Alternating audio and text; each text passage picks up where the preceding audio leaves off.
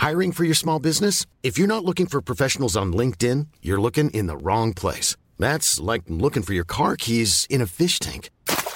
LinkedIn helps you hire professionals you can't find anywhere else, even those who aren't actively searching for a new job but might be open to the perfect role. In a given month, over 70% of LinkedIn users don't even visit other leading job sites. So start looking in the right place. With LinkedIn, you can hire professionals like a professional. Post your free job on linkedin.com slash spoken today. Silence en joueur, Juan bonjour.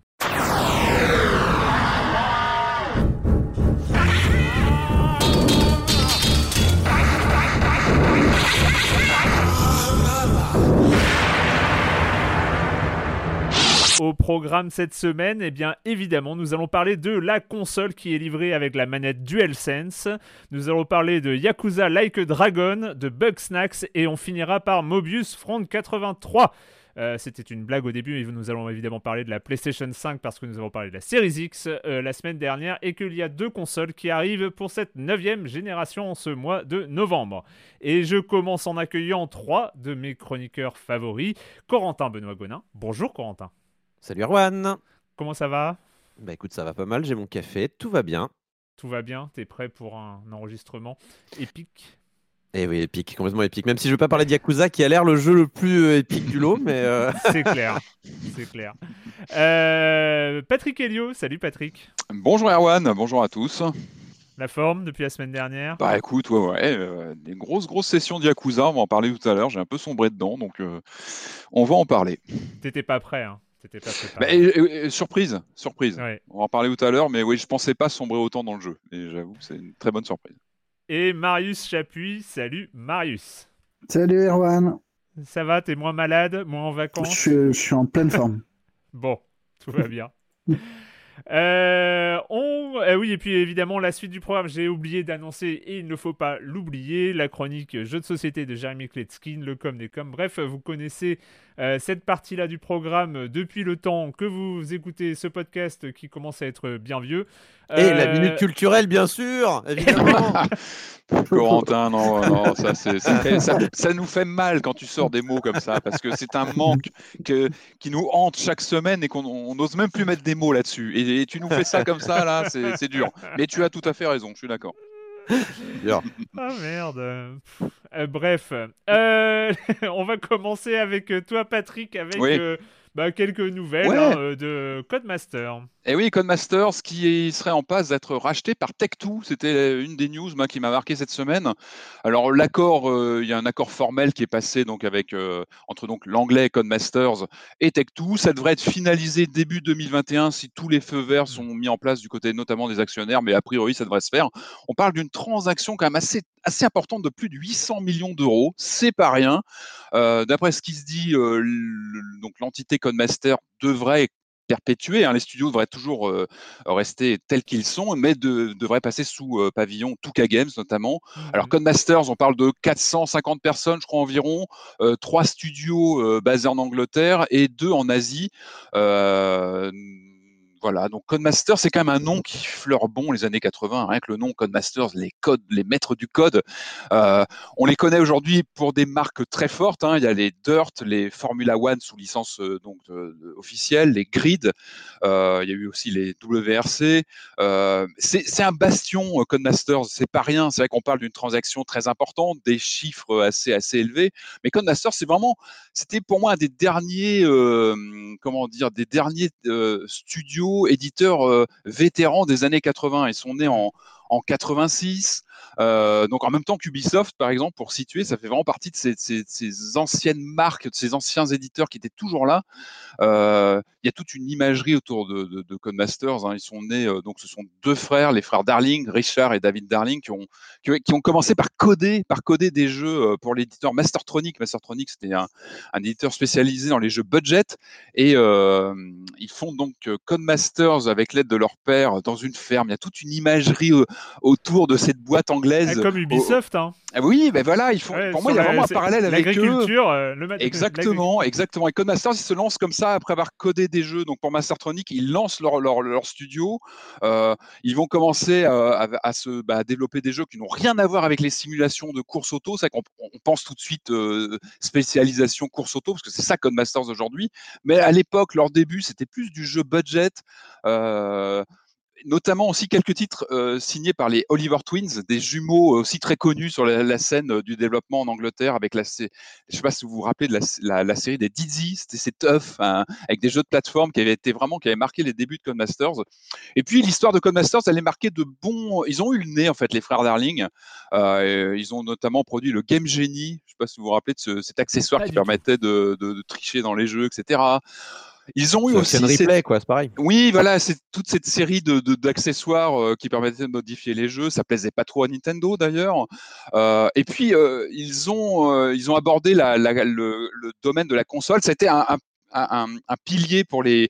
C'était un, on passe, ça passe sous sa casse en fait pour les studios, les éditeurs européens. Le passage à la console, c'était un changement. C'est vrai que c'est tous ces, ces, ces, ces éditeurs nés sur les micro 8 bits où on pouvait un peu éditer comme on pouvait, un peu. Il y avait le côté garage euh, de, de publication de- sur cassette, sur disquette, sur ZX Spectrum, sur Amstrad, sur Commodore.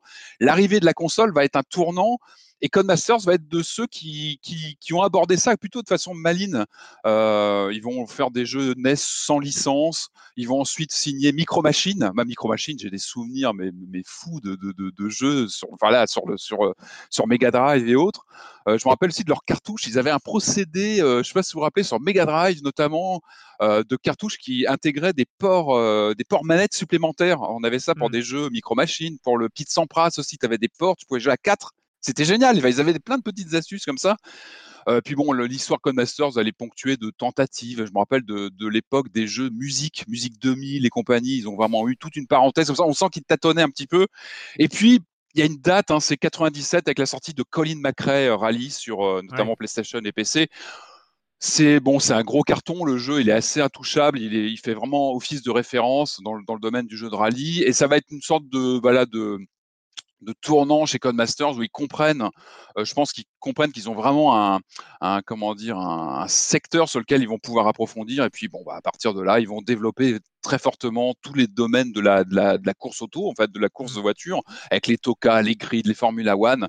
Et puis, bah, pour arriver à ce, cette référence, hein, qu'aujourd'hui, Codemasters, c'est une vraie référence du, jour, du jeu de course de bagnole. Quoi. Ils, sont, ils sont assez incontournables. Avec, Euh, avec quand même, euh, avec quand même un, un- un problème qu'on voit aujourd'hui. Enfin, moi, euh, moi, ça m'a un peu sauté aux yeux euh, ces, ces- ces derniers temps, là, ces, Mhm. ces dernières semaines.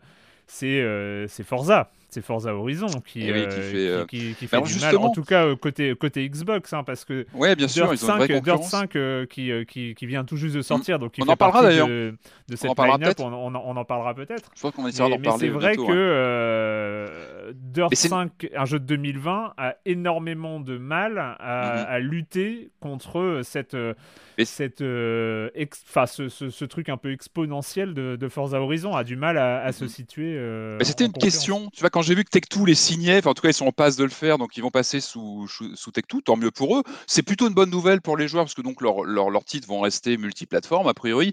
Ça aurait pu, ça aurait pu Est-ce que c'est pas un acte manqué d'un consolier Tu vois, un Microsoft aurait peut-être pu investir, mais non, parce que Microsoft est déjà bien doté. Un Sony aurait pu sortir le chéquier, se dire je vais bloquer euh, l'intégralité des jeux euh, Codemasters et en faire des, exclu- des exclusivités qui pourraient avoir eu un certain poids pour répondre justement à cette sorte d'hégémonie qui est en train de se mettre en place chez Microsoft. Bon, c'est pas le cas, les jeux vont rester.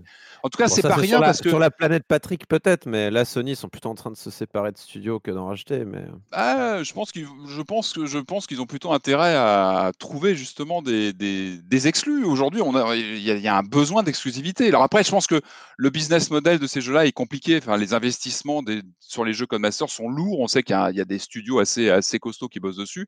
En tout cas, encore une fois, c'est, ce sont des figures. On parle Codemasters en France, on connaît peut-être un peu moins. En Angleterre, les frères Darling, ce sont des vraies figures.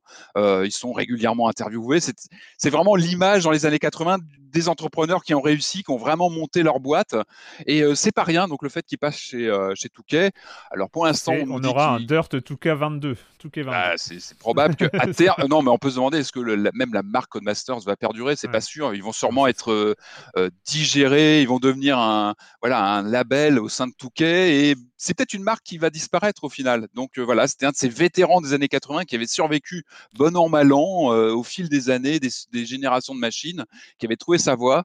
Euh, bon, ils ont réussi à bien se vendre quand on voit le chiffre. Euh, bon, on verra ce qu'ils deviennent, mais euh, on, verra- voilà, on va, on va suivre ça. c'est voilà, c'est un vrai, voilà, c'est un vrai, vrai, un vrai bastion de l'histoire du jeu vidéo en Angleterre. D'une manière assez inattendue, Corentin, tu nous as parlé euh, dans le programme d'un nom qu'on pensait avoir oublié euh, d'un ancien temps. euh, c'est Pokémon Go.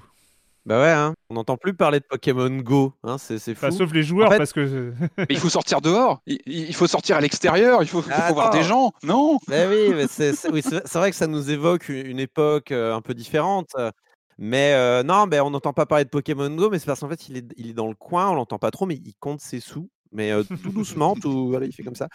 Euh, d'après. Sensor Tower, d'après Sensor Tower, donc qui est le- cette, cette, je sais pas, ce site ou en tout cas cette, cet institut d'analyse, ou en tout cas ce groupe qui analyse un petit peu les, les- les revenus générés par les, les applications mobiles, l'app de, de Niantic, voilà, a généré tout de même depuis le début de l'année un milliard de dollars, voilà, depuis le début de l'année. Tranquille quoi, c'est bien. Et c'est la première fois d'ailleurs qu'ils passent le milliard en une seule année, Oh là là. euh, ce, qui est, ce qui est bravo, bravo Pokémon. Go. Euh, ce qui Comment donc euh, monte, ce qui monte le total je à comprends même 4,2 pas. milliards. Bah, je vais, je- il y a des débuts d'explication, on va, on, on- on va y arriver, mais du coup voilà, ça fait quand même 4,2 milliards de dollars depuis le lancement. euh, ce, qui, est- ce qui est pas mal, moi je trouve. C'est c'est un, un bon, bon petit succès. J'espère qu'ils en feront un deux, quoi. Euh, mais c'est vrai que euh, on, on avait le sentiment quand le jeu était sorti, on en discutait avec, euh, enfin on, on en discutait à l'époque hein, quand le jeu était sorti et que Mm. c'était un vrai phénomène que la première année serait jamais, on pourrait jamais Ouais. réarriver au niveau de la vrai. première année. Et en fait, quand on regarde euh, les, les, les, les revenus euh, de, de Pokémon Go sur les années, on se rend compte que la première année, en effet, est très forte, la deuxième est moins forte, et en fait, dès la troisième, ils sont revenus au niveau de la première année, et la quatrième était encore plus haute que celle d'avant. Donc, euh, en fait, là, ils sont sur, euh, ils ont fait une petite redescente, et en fait, maintenant, ils sont, ils sont partis euh, vers d'autres cieux, quoi. Donc, euh, c'est fichu. ça, que- Et en ça fait- questionne, ouais, ça questionne vraiment le, le traitement médiatique d'un jeu comme ça, en fait. Bah ouais, ouais. Bah beaucoup après, moins aujourd'hui, ou quasiment plus en plus. Et, et je vais te dire, il y a deux autres, il y a seul, il y a que deux autres jeux qui sont devant Pokémon Go sur le mobile, et c'est deux jeux dont on ne parle absolument pas non plus. C'est PUBG Mobile, Ah un oui. autre discret. On parle beaucoup de Fortnite, mais PUBG Mobile qui se fait Mhm. un, fric monstre, et Arena of Valor, deux jeux très populaires en Chine populaire. Mm. Donc euh, c'est aussi pour ça qu'ils se font euh, pas mal de, de fric et que nous on n'entend pas parce que ça, ça nous concerne moins finalement. Et Pokémon Go, c'est euh, finalement le seul jeu de ce calibre en termes de revenus qui fonctionne en Occident, puisque le premier marché de Pokémon Go, ça reste les États-Unis. Depuis le début, ils ont fait 1,5 milliard de dollars aux États-Unis, donc c'est énorme quoi. Et, et donc tu parlais, des, tu parlais du confinement, enfin vous parliez du du, coup, ouais. confinement et comment ils ont fait. En fait, euh, Pokémon Go euh, a élargi tous ses moyens d'interagir à distance depuis euh, les différents confinements à travers le monde, que ce soit à New Les York, en différentes Europe. pièces de ta, les différentes pièces de chez toi, c'est ça, la cuisine, Non. la salle de bain? Ah, ça serait super. Moi, je serais prêt à payer pour ça, euh, mon cher, Patrick. Mais non, non, ils ont élargi, par exemple, le cercle d'influence de ton personnage sur la carte a, a été augmenté par, par Niantic. Ils ont mis plusieurs moyens d'interagir les uns avec les autres. Grâce à différents objets, objets évidemment qu'on peut acheter si on veut les avoir plus facilement et tout ça. Tiens, Donc c'est- donc c'est c'est aussi comme ça hein, qu'ils ont fait. Alors on peut faire des raids à distance, euh, on peut, il y, a plusieurs choses qu'on peut faire maintenant. Ils ont intégré tout ça, quoi. Ils ont intégré la Voilà. donne euh, actuelle. Et évidemment, ça rentre dans Pas un écosystème de, évidemment, tu peux le choper gratuitement, mais euh, si tu as envie de l'avoir plus rapidement, tu peux toujours donner un petit, un petit euro ou deux. Voilà, c'est comme ça que ça Mm. marche. Euh, mais alors, il y, a- il y a eu une autre news euh, de cette semaine parce que Niantic a annoncé enfin la, compatibilité de euh, Pokémon Go avec Pokémon Home. Alors, pour vous autres qui ne sa- savez pas ce que c'est que Pokémon Home, Pokémon Home, c'est le hub central qui euh, relie tous les jeux Pokémon entre eux, y compris les jeux Switch, y compris. euh, euh, bah non, c'est tout en fait, y compris les jeux Switch. Mais je pense qu'il y a d'autres services aussi qui, qui- qui vont peut-être se, se lier entre eux. Mais en gros, c'est ce qui a remplacé la Pokémon Bank, la banque Pokémon, qui permettait en fait de passer les Pokémon d'une version à l'autre de manière très simple. C'était un petit abonnement à l'époque, c'était peut-être un euro par an, un truc comme ça, c'était pas très cher. Mais là, Pokémon Home a remplacé ça et on a appris un petit peu les modalités des transferts et c'est C'est très drôle, c'est très très drôle. Donc, on, pour envoyer, euh, on peut envoyer euh, nos Pokémon sur Pokémon Home via un objet qui s'appelle le transporteur, qui est en fait une charge d'énergie. Donc, il y a des unités d'énergie dedans. Et, euh, ça se recharge de 60 unités par heure. Essayez de garder ça en tête, 60 unités par heure. hein. Et plus le Pokémon est gros, légendaire ou shiny, et plus ça utilise d'énergie. Sauf que, donc il y a le site Silphrod qui a data miné euh, l'objet en question, le, le- le transporteur, et qui a trouvé euh, en gros combien ça coûte de transporter un Pokémon. Euh, un Pokémon normal, c'est 10 unités, donc on peut en envoyer 6 par heure, ça va. Moi, je trouve ça Mm. faire. Un légendaire, c'est 1000 unités, donc c'est un toutes les 7 tiens. heures. Un Pokémon Shiny, c'est 2000, donc c'est un tous les jours et demi, à peu près, si on paye pas. Et un Pokémon Shiny légendaire, c'est 9000, donc un toutes les semaines. Faut pas être pressé, hein. Et il y a un joueur qui se plaignait donc sur les forums de Cerebi, euh, qui est un site très très très axé Pokémon, et qui a calculé que pour euh, transférer toute sa collection de Shiny depuis Pokémon Go euh, vers Pokémon Home et le tout sans payer, ça lui prendrait deux ans. Voilà. Donc, euh, Il va payer. Ah, il faut payer. euh, voilà, merci beaucoup. On aimerait passer le, le 2 milliards l'année prochaine, ça serait sympa quand même. euh, voilà. Donc euh, voilà, Pokémon Go qui se fait discret mais qui continue à faire son beurre de manière euh, tranquille. Alors après, est-ce que c'est mérité ou pas? Pokémon Go reste quand peu- même un jeu assez chaud unique de- en son genre. C'est quand même un peu chaud de faire payer tes transferts de personnages, non? C'est un peu le principe et. Mais non, il faut pas payer, c'est gratuit, il faut juste attendre. Ah oui, mais Juste bon. attendre. Ah, c'est c'est bah toute oui. la beauté du free-to-play, ça, Patrick. euh. Faites patient. Faites patient. Mais voilà, C'est- c'était. euh, je- Non, mais un transfert, aussi- quoi. Enfin, c'est c'est- ouais, aussi euh, ju- juste, on va, on va, on va terminer, mais c'est aussi un point. Il faut pas oublier qu'on on parle de, de cette courbe euh, de popularité et on essaye de. on- on- je pense qu'on confond aussi popularité et rendement et, euh, et bénéfice. C'est-à-dire qu'en fait ces dernières années, je pense qu'ils ont beaucoup optimisé leur monétisation, chose qui était très peu optimisée la première année. Donc il y avait Ouais. une popularité extraordinaire, mais avec une monétisation euh, raisonnable, on va dire, euh, parce qu'on pouvait, on pouvait acheter des trucs, mais c'était, euh, c'était, c'était assez optionnel.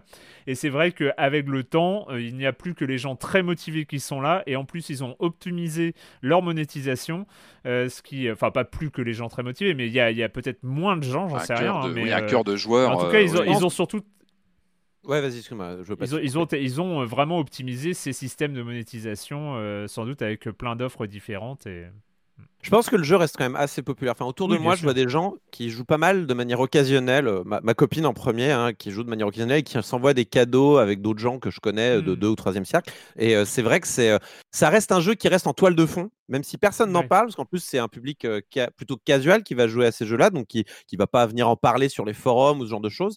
Euh, je dis les forums parce que je viens des années 90, mais du coup euh, qui va pas en parler sur les réseaux sociaux, pardon. Et du coup, nous, nous autres qui, qui vivons peut-être dans, dans, dans une sphère jeux vidéo un peu plus spécialisée, un peu plus qui est différente en fait, bah on n'en entend pas parler. On se dit que c'est mort, mais c'est pas du tout mort. Il y a plein de gens qui y jouent. Et, euh, et en effet, en as parlé. Popularité, c'est pas pareil que, euh, que, que, que rendement. Ouais. Et euh, c'est vrai que la plupart des free-to-play, leur, système de, de- le- leur modèle économique est basé sur quelques personnes qui payent beaucoup. Et ces Ouais. gens-là, les fameuses whales, comme on les appelle, les baleines. Et, et peut-être que pour Pokémon Go, c'est ça, quoi. Il y a, il y a Mm. quelques personnes qui vont payer beaucoup d'argent, les spécialistes des shiny qui, qui, qui parcourent le monde à la recherche des Pokémon les plus rares et qui veulent les transférer sur leur Pokémon Home pour ensuite les avoir sur, sur, sur Switch, quoi. Et, et, euh, d'ailleurs, euh, j'ai oublié de préciser, mais ces transferts sont, vont que dans un seul sens. Euh, et, Ah, ah oui. et beaucoup de gens disent, bah, du coup, je vois pas trop l'intérêt parce que pour beaucoup de joueurs Pokémon, notamment occasionnels, euh, le jeu principal pour eux de Pokémon, c'est Pokémon Go. C'est pas les, oui. les jeux sérieux entre guillemets, euh, Shield et, et Sword en l'occurrence maintenant. Donc bon, voilà, on va voir comment ça se, dé- comment ça se décante. Est-ce qu'ils vont, euh, est-ce qu'ils vont peut-être euh, moduler euh, ces, ces- ces modalités de, de transfert ou pas? Euh, Moi, j'y je pense pas, parce que je pense qu'ils ont tout pouvoir sur leur, euh, leur joueur aussi, euh, et que de toute façon, ils font ce qu'ils veulent. Quoi. Le com des coms de la semaine dernière. Alors euh, d'abord, euh, bah, merci à Red qui euh, a pointé une énormité que j'ai racontée sans vérifier, sans vérifier mes sources. Hein C'est pas Red- Red est toujours là je pour ça, hein. Pas. Tu peux toujours Euh, compter non, sur j'ai- Red. parlé, euh, j'ai parlé un peu vite, mais en fait, j'avais mis des, j'avais mis des guillemets, j'avais mis des doutes, hein, euh, tout ça, mais de que Dontnod aurait levé à l'époque de sa entrée en bourse 80 millions d'euros, et j'ai confondu parce que j'ai trouvé d'où ça vient, j'avais ça en tête. En fait, c'était la valorisation de Dontnod au moment de son entrée en bourse. Euh, c'était une valorisation qui était estimée à 88 millions d'euros, mais ils n'ont pas levé 88 millions d'euros. Ils n'ont pas tout mis en bourse. Donc en fait, au moment de leur entrée en bourse en 2018, ils ont, ils ont levé 26,6 millions d'euros et non pas 80. Et c'est la valorisation qui était aux alentours de 88. euh, juste pour, euh, j'ai regardé euh, tout à l'heure avant l'enregistrement, ils, sont, ils gardent à peu près la Oui. même valorisation. Ils sont un peu moins de 80 millions d'euros de valorisation euh, actuellement. Et ils ont levé entre-temps euh, un peu plus de sous. Voilà. Mm. Euh, Ils ont gardé, ils- ils, ont gardé la majorité des parts ou est-ce qu'ils sont euh, Euh, je ne sais pas. Je, je ne vais rien dire parce que je préfère ne rien dire. Hein, voilà. Allez, petite j'aimerais avoir les estimation chiffres. Est-ce que tu pourrais m'éclairer Euh, alors, bah, d'ailleurs, je vais commencer par euh, parce que alors on a eu plein de nouveaux sur les forums de Silence on joue euh, cette semaine. C'était cool. Bienvenue, euh, bienvenue à tous. Donc, euh, il y a plein de commentaires. J'ai quand même en cité, euh, en cité la plupart. Euh, et et d'ailleurs, j'avais une interrogation aussi. Je me pose la question, mais alors c'est vraiment euh, parce que je crois que c'est venu à un moment. Je sais plus, c'est sur euh, sur sur les réseaux sociaux justement ou sur le forum lui-même. C'est euh, que euh, on a un peu un, un- justement. Tu disais, euh, c'est les années 90, les forums. euh, ouais, il y a y a y a un côté antédiluvien quand même au, au forum de Silence on joue. Et j'avoue que je ne sais pas. charmant. Oui, mais néanmoins charmant. Et je ne sais pas quoi en faire parce que euh, je sais pas si vous le savez, mais j'ai eu une carrière euh, d'informaticien euh, avant, avant de passer journaliste et j'ai tout perdu en quelques années. Et donc je ne sais pas. C'est moi qui ai mis en place le forum, c'est moi qui l'ai configuré parce que c'était en PHP à l'époque et tout ça. Je ne sais pas, j'avoue, je ne sais pas quoi en faire. Je ne sais pas s'il faut passer sur autre chose, s'il faut euh, aller sur un autre support, sur euh, mettre à jour les machins et tout ça. Donc euh, voilà. S'il y a des gens qui s'y connaissent, je suis euh, preneur de conseils, euh, chers, euh, chers auditeurs. Sinon, c'est- Appel sinon- d'offres. Sinon, il y a toujours le, il y a toujours le 3615 Silence on joue hein, qui doit être actif, je crois. Hein, si je dis- si je dis pas de bêtises. Donc, Je crois qu'on a un site WAP aussi qui traite un site WAP. Alors, parmi les nouveaux, il y a Adoken euh, qui dit, euh, pour en revenir à ce qui a été dit sur euh, Dontnod, euh, voilà, il voulait dire, moi j'aime beaucoup Dontnod, j'attends surtout leur, j'attends leur jeu, à- tout leur jeu avec beaucoup d'impatience. J'aime l'intention derrière leur titre et je sais que je vais toujours retenir des scènes, des personnages, des vrai. musiques, bref, des moments narratifs intéressants. C'est toujours du day one pour moi. Alors, je trouve euh, l'un des chroniqueurs un peu dur envers Vampire en disant que ce n'est pas une franche réussite. Euh, Qu'est-ce qu'une réussite au final? Le jeu s'est plutôt bien vendu. Perso, j'ai beaucoup aimé malgré ses défauts, dont certains sont assez communs au jeu double A de Focus d'ailleurs. Une histoire excellente, oui. une très bonne écriture en général, un voice, acti- un voice acting et une musique au top, une ambiance très réussie et quelques Non, bonnes idées. Certes, certes pas tout exploité au mieux, mais c'est déjà pas mal pour un jeu en fait, et au moins le jeu tente quelque chose d'un peu différent des autres actions RPG. Bref, Je euh, pense pour les qu'il- c'est pas un foutage de gueule, Vampire, mais c'est pas non plus, euh, non plus le jeu du siècle. Ah, il faudrait une pas- suite, pas- euh, je pense qu'il faudrait une il, suite. il fallait quelqu'un pour défendre le titre et qui l'a beaucoup aimé, et c'est le a- cas a- de euh, Hadoken. Il y, a des, il y a des choses très défendables dans le jeu, cela dit. hein. Ouais, le, bien sûr. Puis même le, bah, le thème du vampire est toujours fascinant, je trouve. Euh, C'était plutôt intéressant de mettre un médecin vampire. Ça posait pas mal de questions. Après, c'est plus sur les techniques, euh, les combats notamment, qui posaient des problèmes. Mais oui, le jeu était, était intéressant. Je te redonne même pas la parole, Marius. Euh, euh, pour leur futur trépigne, hein, projet, pour leur futur Non, non, projet, non, non, non. Moi, J'aurais bien aimé que ce soit bien. moi, ce- pour leur futur projet, moi j'ai plutôt confiance. On n'est évidemment pas dans une situation à la Telltale qui travaillait sur des jeux à licence. Ah en produisant des jeux qui se ressemblent un peu tous quand même, même moteur 3D avec un skin à licence posé dessus. Bien sûr, les jeux Dontnod ont un peu la même formule, du jeu narratif très marqué sur l'ambiance et le choix des musiques. J'aimerais presque appeler leur style de la narration atmosphérique. Ah, Euh, c'est pas. Ouais, c'est une bonne. euh, ouais, c'est vrai. Et il continue, il, il parle de, il parle de ses suppositions sur la création de Montréal. Mais bref, euh, bienvenue, euh, cher, euh, cher Hadoken. Euh, pour continuer, alors, pour continuer rapidement, hein, parce qu'il y avait plein de commentaires intéressants, il y a Cytoplasme qui n'est pas un nouveau, lui. Quelques remarques sur Noita après une quinzaine d'heures. Vous n'avez pas parlé de la géographie du jeu, c'est dommage. Au début, on voit une mine qui s'enfonce dans le sol, on descend au fond, il y a un portail et vers les nouveaux niveaux suivants, au fond duquel il y a un autre portail. Les réflexes du joueur de roguelike font qu'on croit que c'est comme ça que l'on progresse. Et puis un jour, au démarrage, par curiosité, on ne rentre pas dans la grotte et on va voir ce qu'il y a la surface. Et là, on se rend compte que le jeu s'étend aussi latéralement et qu'il y a d'autres d'autres zones, d'autres biomes. Et dans les mines, il y a aussi des zones latérales qui semblent parfois reliées entre elles et, ou qui nécessitent des pouvoirs particuliers, comme cet immense lac de lave, de lave qui semble intraversable. Et un jour, on chope une baguette de nuages de pluie, on se dit que peut-être ça vaudrait le coup de l'essayer sur le lac de lave, etc. Bref, euh, et il ajoute aussi que la grammaire des baguettes est assez complexe, les pouvoirs, euh, que les pouvoirs peuvent s'apprendre par l'expérience, mais il est, indispensable d'aller sur un wiki pour comprendre les stats des baguettes et leur fonctionnement du système et le fonctionnement du système d'agencement des pouvoirs à l'intérieur même d'une même baguette. C'est impossible à comprendre seul et pour moi c'est de la feignantise des développeurs de, de t'obliger à aller sur un wiki pour comprendre les mécaniques avancées de ton jeu. Et il finit en disant que pour lui la difficulté est assez mal dosée, surtout euh, au bout de la troisième zone, je crois. Euh, j'enchaîne euh, avec Postéroman, qui est aussi un nouveau de, du forum. Bonjour à tous, je suis d'habitude un joueur plutôt décalé et je ne joue au jeu qu'une fois qu'ils ont été chroniqués depuis bien longtemps, mais pour une fois, j'ai platiné Watch Dogs Légion avant de vous écouter et je ne suis vraiment pas d'accord avec votre analyse. Alors je me suis créé un compte ici et j'interviens.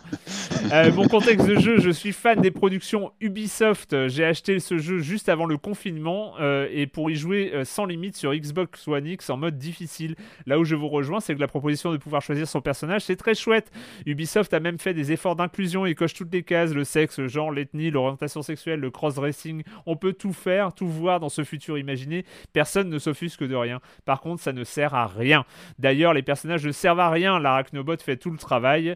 Euh, et si vraiment il faut utiliser un perso, autant recruter le premier Zazu qui travaille pour Albion. Comme ça, grâce à son costume, on s'infiltre partout.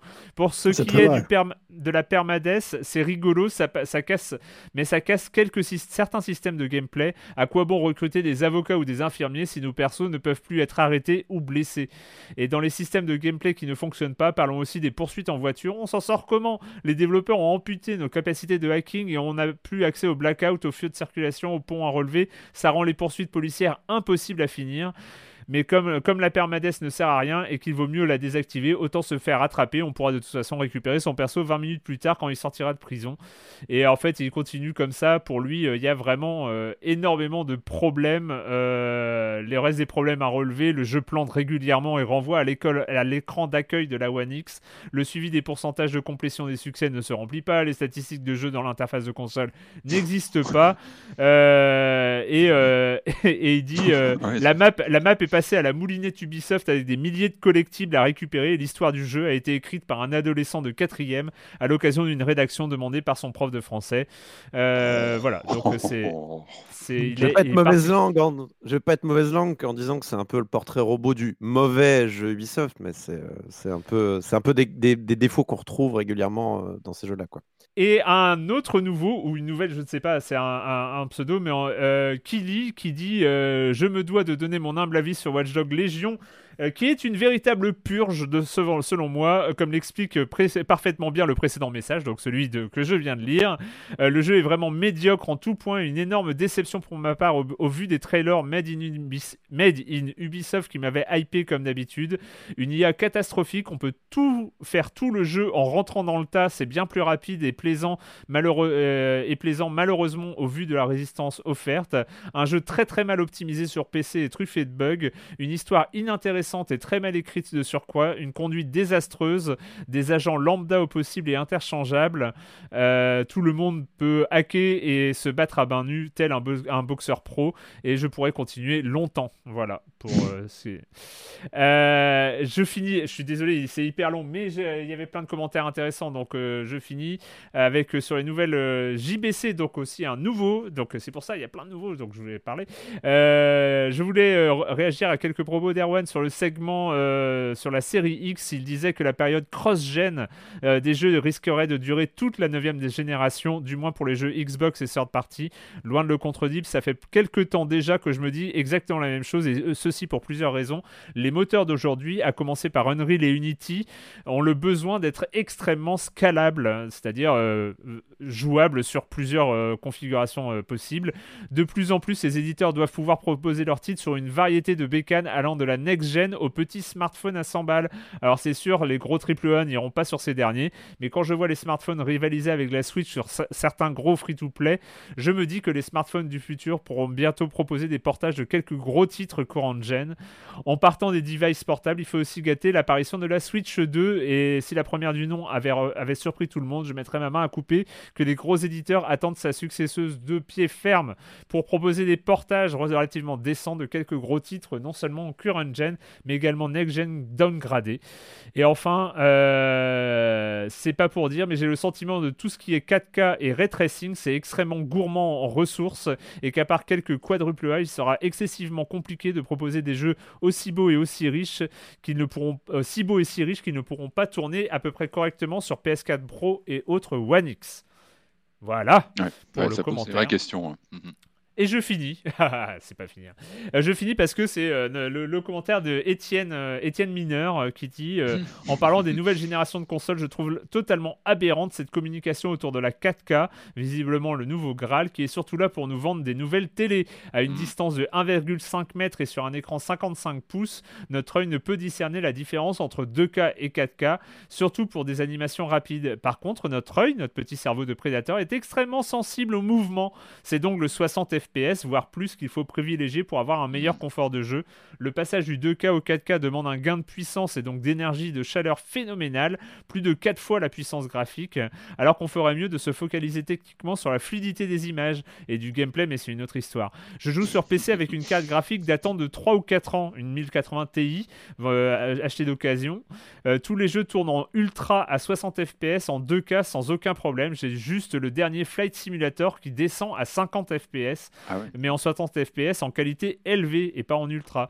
Bref, avec mon vieux PC et mon Game Pass à 9,99€, eh bien, euh, les jeux gratuits d'Epic Games et des jeux indépendants à 5 euros, je suis très heureux.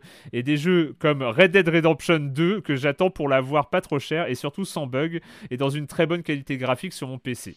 Voilà. C'est la voix de la sagesse, hein, euh, Étienne, dans ce coup-là. Hein. Il est et j'en profite d'ailleurs, j'en profite, j'y pense. Euh, je vais faire une pub. Alors, il me l'a pas du tout demandé, mais euh, enfin voilà, vu que je suis Étienne sur les réseaux sociaux, il a lancé un crowdfunding, Étienne Mineur, sur, il a fait du spirogami et c'est absolument incroyable. C'est des feuilles découpées au laser, c'est du carton découpé en laser et enroulé en spirale et mis sous cloche et ça fait des super décors, des châteaux avec des dragons, avec euh, des forêts à explorer et tout ça. Et c'est magnifique. Vous pouvez retrouver ça sur le Kickstarter euh, non, Lulul, Ulule, pardon, euh, je crois, de. Euh, enfin, vous trouverez de toute façon passer. J'avais oublié ton, ton addiction à ce type de crowdfunding.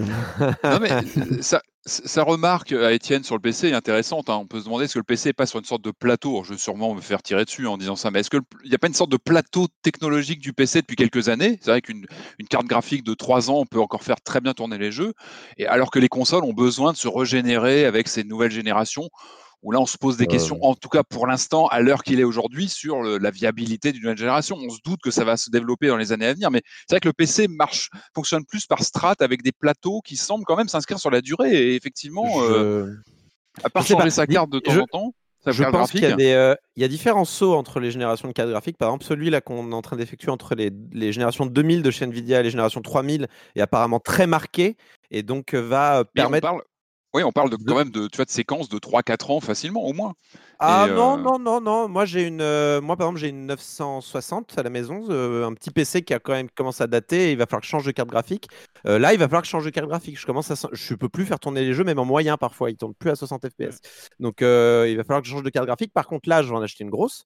Euh, par contre, je la garde 10-12 ans, hein, sans problème. Je oh là non, non, non, mais oui. L'écart est vraiment tellement gros. Hein. Il est vraiment. Ouais, d'accord, il y a vrai. mais ce que, ce, que dit, Étienne a totalement raison. Il faut bien voir que ceux qui consomment, et euh, en fait, euh, la, com de Nvidia et celle de AMD qui est venue après, ils passent tous sur du 4K. Et le 4K est d'une gourmandise complètement barge euh, pour les cartes graphiques et euh, notamment euh, moi j'ai moi j'ai acheté un nouvel écran d'ordinateur sur lequel j'ai branché les consoles tout ça c'est un écran 2K donc 1440p euh, c'est absolument magique, mais c'est énormément moins gourmand que, que 4K. 4K, c'est, c'est, ça demande une puissance et un dégagement de chaleur absolument monumental. Et, et c'est vrai que aujourd'hui, une carte Nvidia ou AMD que tu achètes, et si tu la gardes en 2K, je pense qu'effectivement, elle peut durer 10 ou 12 ans. A pas de... et, le bilan carbone de tout ça, là, ces 4K qu'on essaie de calculer un maximum, il y a ça aussi, il y a ce bilan carbone, le niveau consommation, il y il y a ces questions-là aussi qui se posent. Mais euh, je pense, je pense qu'on va atteindre à un moment donné, parce que même l'œil humain, il en parlait, l'œil humain voit pas la Ouais. différence entre le 2K et le 4K. Au bout d'un certain moment, le, le- la, la qualité angulaire de ce que tu vois ne change pas. Et euh, concernant le F- même pour le FPS, je, je veux bien croire que l'œil euh, humain soit plus sensible au mouvement. Mais euh, franchement, vous êtes capable, à, à vue d'œil, de faire la distinction entre du 90 FPS et du 120 FPS Moi, je suis pas Non. capable. hein. Non, mais du Donc, 30 et du euh, 60, on peut. ouais.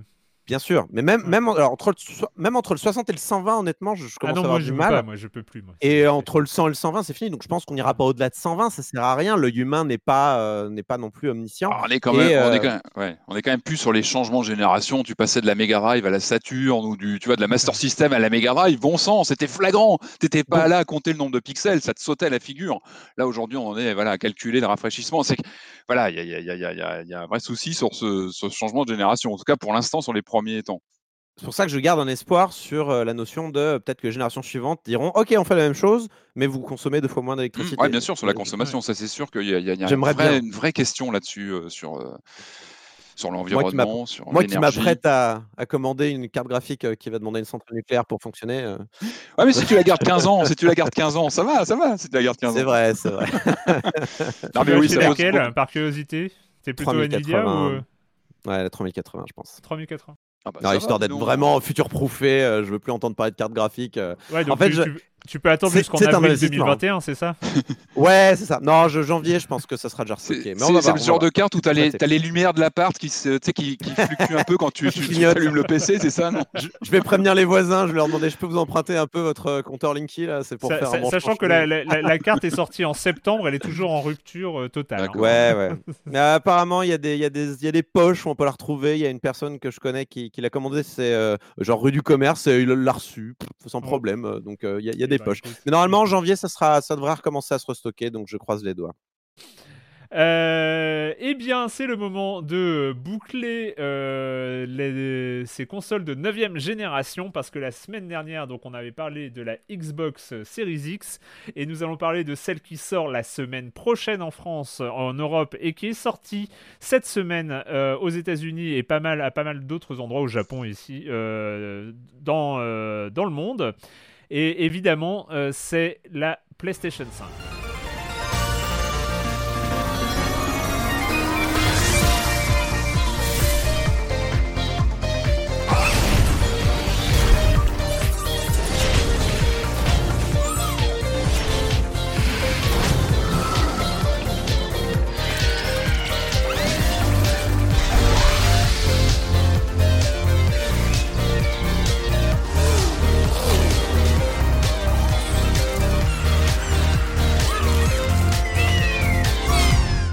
Donc cette petite musique, c'est celle d'Astro, euh, donc euh, Astro's Playroom, qui est arrivé, euh, qui arrive avec la PS5 et qui est un, on peut le croire au début, un petit jeu démo, notamment des capacités de, de la DualSense, donc la nouvelle manette de la PlayStation 5. C'est un petit peu plus que ça, on va en reparler rapidement. Mais euh, je te passe la parole, Marius, parce que toi aussi, tu as mis la main sur une PS5. Qu'est-ce que tu en penses? Qu'est-ce que ça donne? C'est quoi tes premières impressions? Euh, moi, la grosse différence que je vois, hormis la couleur, puisqu'il y en a une qui est blanche et l'autre noire, ça quand même, ça fait toute la différence. C'est la manette. T'as t'as la Xbox qui est euh, tout en cliquetis et euh, la manette PS5 est très molle. Et j'aime beaucoup. J'ai- J'aime beaucoup le- l'espèce de rondeur qu'il y a où tu appuies le bouton, t'as pas un bruit, c'est très discret et c'est très con. Mais pour avoir longtemps vécu dans un petit appart avec une chambre à côté, je pense que si tu veux jouer la nuit, la manette Xbox fait énormément de bruit. Le, Surtout le, pad directionnel. Le pad Ouais, directionnel. c'est. euh, je sais pas combien de décibels t'atteins, mais c'est quand même hyper violent. Et là, là c'est vraiment tout mou, tout en rondeur. Ouais, Une manette feutrée alors. Ouais. Ouais, c'est, Elle est jolie. Elle est jolie aussi. Enfin, franchement. euh, Elle est jolie, elle est plutôt, euh, elle est plutôt agréable. euh, et puis il y a cette, bah, cette fonction de, de retour haptique que tu testes dans Astrobot, puisque le jeu est chouette, mais tout est fait pour te montrer que, Ouais. Que, la manette est différente.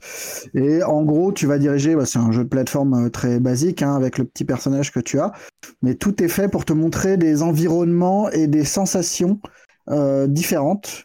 C'est assez difficile à expliquer, mais en gros, par exemple, tu as un petit monde de neige, tu vas te retrouver avec un personnage qui est sur des patins, et tu vas avoir un système de vibration, je sais pas comment ils font, mais tu as l'impression que tu as une ligne de vibration, vraiment un trait, qui va reproduire la lame de patin que tu sens sous tes doigts.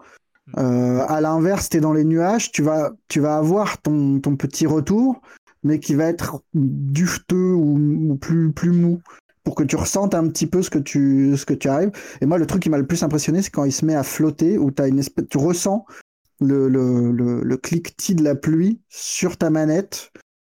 C'est très, très étrange. Du coup, tu peux nous détailler comment, comment ça fonctionne exactement? C'est un, c'est une vibration euh, très fine, euh, genre HD Rumble de la Switch, ou c'est vraiment autre chose? On a vraiment quelque chose de. C'est le vrai vibration HD Rumble, hyper localisée, quoi. C'est Ouais, dans la continuité du HD Rumble, mais il y a un côté, alors euh, pour aller dans le sens de Marius, il y a un côté magique. Tu sais, c'est dans euh, quand, quand, ça, quand la technologie arrive Le wow effect, l'effet wow. Non, mais à, à cette limite où t'en es même plus à, à trop savoir euh, comment ça marche. Enfin, t'arrives plus à imaginer c'est quoi le truc à l'intérieur en fait. Euh, moi, il y a un truc qui m'a euh, qui m'a impressionné, mais bêtement. hein. C'est euh, à un moment, tu t'as une animation dans Astro où tu t'as la manette qui s'ouvre et je sais plus ce qu'ils mettent dedans, des petites billes ou, euh, ou un, un truc Mm. comme ça. Et après, tu secoues ta manette. Je te jure, la manette elle est vide et il y a des billes à l'intérieur. C'est-à-dire qu'il y a une sorte de retour comme ça où tu ressens comme s'ils avaient mis des vraies billes à l'intérieur d'une coque vide. Et il y a des trucs à l'intérieur de ta manette. C'est, c'est totalement taré. C'est la, a- loi, la de Clark un peu, Erwan. C'est euh, une technologie suffisamment avancée pour que ça ressemble à de la Oui. magie, quoi. Non, mais il y a, il y a- il y a de ça. Alors après, c'est idiot. Il y, a- ce côté des manettes euh, à retour de force, euh, des gâchettes à retour de force qui est très bien fait parce qu'en fait, on, on a euh, Astrobot permet de, de tester un peu la résistance avec l'arc, les manettes molles par défaut et, et, les, et les clics. Donc en fait, ta manette devient un énorme clic euh, comme ça instantanément. Euh, alors ça, par exemple, euh, c'est T'arrives à savoir, parce que tu sens la mécanique derrière. Tu sens qu'il y a, des engrenages, il y a des, euh, des, trucs à spirale, il y a des... Tu arrives à comprendre comment ça peut marcher et comment ça peut se configurer à la volée. Mais le, le- ce retour haptique intérieur à la manette, là, qui est de... Alors, le gros, le gros point d'interrogation, c'est que Astro est une démo technique. Euh, Ouais, alors, c'est le problème. C'est que c'est à quoi ça sert en fait? Quand est-ce que tu vas utiliser ça? Je, je crois, euh, je crois avoir lu, si je dis pas de bêtises, que Resident Evil 8 devrait l'intégrer. Je crois qu'il y avait une annonce qui est passée où ça peut être intéressant sur des jeux un peu flippants. Enfin, on peut imaginer plein d'applications si c'est suivi et que c'est entretenu. Tu peux, ouais, ouais. Sur, euh, quand tu, tu, tu tiens un objet, une énigme, tu, tu as un objet à, à- tu vois, à bouger, ou enfin on peut imaginer beaucoup de choses. Si ça fonctionne bien et que, que les éditeurs euh, suivent le suivent l'idée, ça peut être euh, génial. En tout cas, on sent que Sony a, a- a cet effet. Je parlais de l'effet wow, mais ça c'est important quand tu lances une nouvelle machine, Hmm. d'avoir le truc qui fait parler, le truc qui interroge, Ouais. le truc qui questionne plus que la 4K ou les détails en plus ou les reflets dans les miroirs c'est ça, c'est le petit, l'objet, le truc qui, qui va faire qu'on en parle et, que, et qui impressionne, en fait, tout simplement, manette en main, où tu as des sensations euh, particulières. Je suis d'accord avec toi, euh, Patrick, et je pense que Sony est peut-être le dernier constructeur, peut-être après Nintendo et la Switch évidemment, d'avoir cet aspect un petit peu euh, euh, nouveauté matérielle et nouveauté euh, qu'on peut ressentir dans le fond. Ouais, et Tentative, qui- expérience, ouais. Et qui marque bien. Non, mais enfin, tu vois, il y a un rapport très matériel, il y a un rapport très euh, Bah, le casque gadget, VR, finalement. le- leur casque VR, finalement, c'était ça aussi, c'était de l'expérimentation. euh, ça a plutôt bien fonctionné, même en vente. Et on sent qu'ils ont quand même cette tendance à aller chercher. Et puis bon, ça c'est peut-être aussi l'ADN de, de la boîte, de- de- d'être sur le matériel aussi, sur le. Je pense que le- c'est le dernier. Je pense que c'est le dernier reliquat, tu vois, de, de- de ce changement générationnel de console. Que finalement Microsoft, le seul truc qu'ils vont dire, c'est euh, wesh Oui. euh, le Game Pass, wesh le Quick Resume pour Oui, bien sûr. et, euh, les meilleurs graphismes de Non, et. Et, et Sony arrive avec quand même ses, ses vrai. gâchettes Et c'est pour moi le seul truc que j'ai vraiment envie, de Ah, manière aussi. instinctive, et j'ai vraiment envie d'essayer ces manettes. C'est le seul truc que j'ai vraiment envie d'essayer. Mais après, je vois pas. Je suis un peu d'accord avec euh, aussi avec euh, Marius. C'est à quoi ça va servir concrètement dans les jeux, à part pour l'immersion. Je vois juste un potentiel immersif, mais c'est à peu près tout, quoi. Parce Je pense que ça peut marcher très bien par à coup sur certains trucs. Mhm. Euh, à l'inverse, tu vois, par exemple, les, les gâchettes avec retour de force et blocage, je pense que ça peut être pénible si c'est utilisé de façon trop régulière. Parce que c'est vraiment, ça, ça résiste vraiment. Et l'utiliser comme une mécanique euh, de base d'un gameplay de jeu de sport, tu vois, il nous promettait dans Touquet de, de, de ressentir le jeu au poste en, en appuyant avec les gâchettes. Je pense qu'il y a moyen que ça soit relou en fait. Que ce soit vraiment fatigant Mm, mm, et que ça te t'éloigne du jeu plus que Bah, après- ça t'immerge en fait. Après, on peut imaginer un mode, euh, un mode pour les pour les pros euh, qui veulent vraiment avoir des contraintes qui se rapprochent légèrement. Peut-être que c'est réglable aussi. hein. Je pense que la- Ouais. la- les résistances et tout ça sont, euh, sont Mais ajustables dans les, dans les menus ou les trucs comme ça. Quoi. On en Mais- mais ça parlera. reste euh, intéressant. On en parlera sans doute plus tard, mais euh, juste pour évoquer rapidement euh, ce- la façon dont c'est intégré, par exemple dans Miles Morales, donc, euh, qui est le- cette extension de, de Spider-Man qui sort avec, avec la PS5, il y a- on, on sent qu'ils ont travaillé ces retours haptiques en termes de vibration. Le, le jeu commence, ta manette elle vit comme ça, mais c'est moins marquant euh, que c'est moins démo technique entre guillemets que, que Astrobot euh, bien évidemment par contre, ce que j'ai trouvé intéressant, c'est qu'ils ont réussi à l'intégrer quand même. C'est, euh, on ressent dans les combats, on ressent dans, dans les petites interactions un peu, un peu de tous les jours. Alors évidemment, ça commence avec un téléphone portable qui est quand même l'intégration la, la- la- plus naturelle. Mais, mais même à l'intérieur du jeu et tout ça, ça, ça se ressent. ce que je trouve intéressant et ce qu'il faudra voir avec l'utilisation, c'est si euh, c'est si on, on se rendra compte de euh, quand ce- ça n'existera plus. Enfin, euh, euh, moi je me Oui, rappelle la quand tu, vibration. quand tu lanceras la Xbox, Ouais, Mhm. est-ce qu'il te manque quelque manque. chose quoi? Voilà, Ouais. c'est ça. Ouais. Moi, moi je, moi je, je sais pas. Pour l'instant, je ne sais pas si c'est du gadget hyper cool ou si c'est vraiment une avancée euh, immersive. Euh, J'arrive pas à me décider. Euh, et c'est vrai que c'est euh, ce qui va changer les choses, c'est est-ce qu'on va ressentir un manque quand ce sera pas là? C'est possible. Et, vraiment, il y a deux choses qui, vont euh, jouer énormément pour moi. C'est la simplicité d'intégration pour les développeurs. Comment est-ce que les développeurs vont pouvoir euh, intégrer euh, ces, différentes fonctionnalités ou jouer avec ou en créer de nouvelles surtout? Parce que c'est pas l'idée, c'est pas d'avoir une bibliothèque, la bibliothèque de fo- fournie par Sony. genre si vous voulez qu'il y ait des petites billes dans votre manette, cocher cette case ou tout ça. C'est est-ce qu'il va y avoir une possibilité pour les développeurs de, euh, de, de- de jouer avec et d'inventer des nouvelles choses euh, inattendues, parce que c'est toujours là où, ça- où se créent euh, les, les choses intéressantes, ou est-ce que ça va être finalement une sorte de vibration plus plus je- J'avoue que je sais pas. Ouais, mais la manette, c'est important. C'est vrai que c'est ce qu'on a en contact pendant des heures et des heures, même des années. On va les- on va l'avoir dans les mains pendant des années. Et je me rappelle que sur la précédente génération, il y avait eu des titres un petit peu qui avaient servi de compétition. Je me rappelle de Alien Isolation notamment. Euh, D'un côté, il y avait sur euh, donc sur Sony, il utilisait bien le DualShock 4 parce qu'il y avait le système, vous savez, de repérage qui était Mm. simulé avec euh, le son de la manette, si je dis pas de bêtises, et puis l'image, enfin le comment dire le, le- le tactile. Et puis sur Xbox, on avait la compatibilité Kinect, par exemple. Donc je me rappelle que cette version où on, on bougeait face à son écran et, ce titre-là servait un petit peu de compétition. Il faudra voir effectivement si, euh, si la manette euh, de, de la PS5 joue comme un atout. Sur des titres multiplateformes. C'est là où ça sera intéressant de voir si on a, on a envie de se dire. Moi, je sais que je suis toujours friand sur DualShock 4 quand euh, il y a des sons qui sortent, quand le, le, le pavé tactile est utilisé, parce que je trouve que ça fait vraiment partie des, des, particu- des, des particularités de la machine.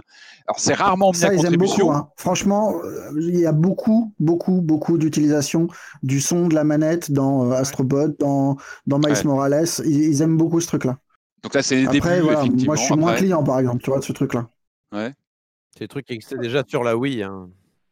Vu que je joue au casque beaucoup, euh, c'est vrai que le son qui sort de la manette, je me suis rendu compte au bout de 3 heures que les, euh, les coups de sifflet de NBA 2K, ça emmerdait Non. tout le monde chez moi. Parce que moi, je joue au casque. Les regards euh, médusés, c'était pour et ça. et il y avait et il y avait le sifflet des arbitres qu'on entendait partout dans la maison parce que Alors ça croyais je euh, tranquille. pas. euh, Ouais. Je croyais moi jouer discret et en fait euh, personne n'en pouvait plus. Il de faut ce-. Non, puis ça bouffe la batterie. hein. Je sais que j'adore ces gadgets-là, mais en général, ça te flingue ta batterie. Et on sait que le DualShock 4 a un vrai problème problème avec ça, c'est flagrant. donc là, il faudra voir aussi sur la durée, si ça n'empiète pas trop sur l'autonomie de, la, manette. Ça, ça sera un facteur à voir sur la durée. Mais je, rêve vraiment, moi, d'avoir une version plus plus de Death Stranding avec la manette. Parce que le, le, coup des gâchettes et les, enfin, sur, le, sur le système de marche et de poids, ça peut être super. Vraiment, pour le coup, je pense que ça peut très très bien marcher sur, sur des ah. jeux un peu concept comme ça. quoi. Est-ce qu'on sait si la manette est compatible PC ou pas? Pour l'instant, j'en ai pas entendu hmm, parler. Non, je sais pas. Mais ça, ça m'étonnerait. Enfin, pour enfin, la manette PS4 l'était. Euh, c'est après, elle est venue tardivement. Hein. La compatibilité Steam, notamment avec euh, la manette PS4, est, est, pas venue aussi vite que la compatibilité de la manette Xbox. Mais euh, il y a juste un point, parce que je pense qu'on n'aura peut-être pas forcément l'occasion d'y revenir en particulier. juste un mot sur le jeu Astro, et qui est étonnamment cool. Euh, c'est une sorte de plateforme à collectibles euh, avec plein d'objets à collectionner partout. C'est hyper cool. C'est une sorte d'hommage à l'histoire euh, de, de, la marque PlayStation. qui est super agréable, c'est super, enfin c'est bien foutu quoi. Enfin il n'y a pas de, a pas de faute de goût. Je trouve que tout est, tout est hyper fun à jouer. c'est je sais pas ce que tu en as pensé, euh, Marius, mais euh, vraiment, c'est le petit. Enfin, j'ai pas le souvenir d'avoir eu un petit jeu d'accompagnement de sortie euh, aussi coolos. Enfin, tu vois, c'est très très éloigné du. C'était quoi le l'espèce de faux réseau social sorti avec la PS3, la PlayStation Home ou. y ouais, PlayStation Home, ouais, c'est ça. Mmh. qui était, qui était, mais là, là, c'était vraiment hyper agréable. Et eh ben, pour être honnête, moi, j'en ai pas pensé grand chose parce que j'ai passé plus de temps à aider mes enfants qui jouaient et qui squattaient la console en permanence qu'à faire tous les niveaux en entier. Ouais. Mais euh, non, non, mais c'est chouette, ça marche bien. Il euh, y, a, y, a, beaucoup d'inventivité dans les niveaux et dans les, les façons de réutiliser euh, bah, le pavé tactile, des trucs comme ça. Après, c'est pas. voilà, c'est c'est pas un immanquable, mais vu que le truc est offert avec la console, c'est plus qu'un petit jeu tout pourri. C'est le, le Wii Sport de la PS5. C'est le Wii Sport de la PS5. Ouais, ouais. Il y a un truc, ouais, puis en plus, il y a un côté party game parce qu'effectivement, c'est euh, quatre petits niveaux avec des. des... Enfin, ça, ça, se lance très vite et c'est plutôt. Il y avait ça sur DS, il y avait ça sur Wii, mais c'est une bonne pratique, moi, je pense. Enfin, pas forcément, c'était pas forcément des jeux offerts. Sur DS, il n'y avait pas de jeux offerts, mais il y avait euh, WarioWare qui est sorti en même temps et qui, grosso modo, te disait Regarde tout ce que tu peux faire avec ta console. Et moi, je, trouve ça super parce que ça donne des idées aux développeurs, ça démontre la, la, le potentiel de ta console aussi aux consommateurs, tout en les amusant, parce qu'ils ont un jeu au final. Donc, ils ne sont pas mécontents, alors qu'ils soient payants ou, ou, gratuits. Mais moi, je pense que c'est une très bonne chose. Et euh, ils avaient fait un truc comme ça avec le PSVR, en fait, avec cette même licence-là avec les robots, il me semble bien. Oui, oui, qui permet déjà pas mal. Hein, différentes, ouais. Oui, et donc, euh, bah, quand même, pour finir euh, sur euh, cette neuvième génération côté matériel, parce que évidemment, côté des jeux, je pense qu'on n'en a pas fini, on va en reparler, on reparlera des, des jeux qui viennent d'arriver, notamment de ce Spider-Man, notamment bah, après des Assassin's Creed et des, et, des choses qui vont arriver dans, dans les Demon's Souls et, ce, et, ce, genre de choses. Marius, qui la grimace. Attends, mais je te laisse tout seul. TSD hein. de Marcus, de Marius, pardon. Euh, donc euh, on, en reparlera, mais euh, pour finir un peu sur ce niveau matériel, alors il y a eu des, il y a eu pas mal de, trucs au niveau de l'esthétique évidemment. on aime ou on n'aime pas cette PS5. moi j'avoue que ça passe. De le côté blanc euh, le côté blanc euh, limite un peu, euh, limite un peu le, le, le, truc surimposant, mais c'est vrai qu'elle est, immense. Mais bon, D'ailleurs, les persos Astrobot annonçaient un peu déjà le look de la console, non? Il y a quelque chose du, design d'Astrobot.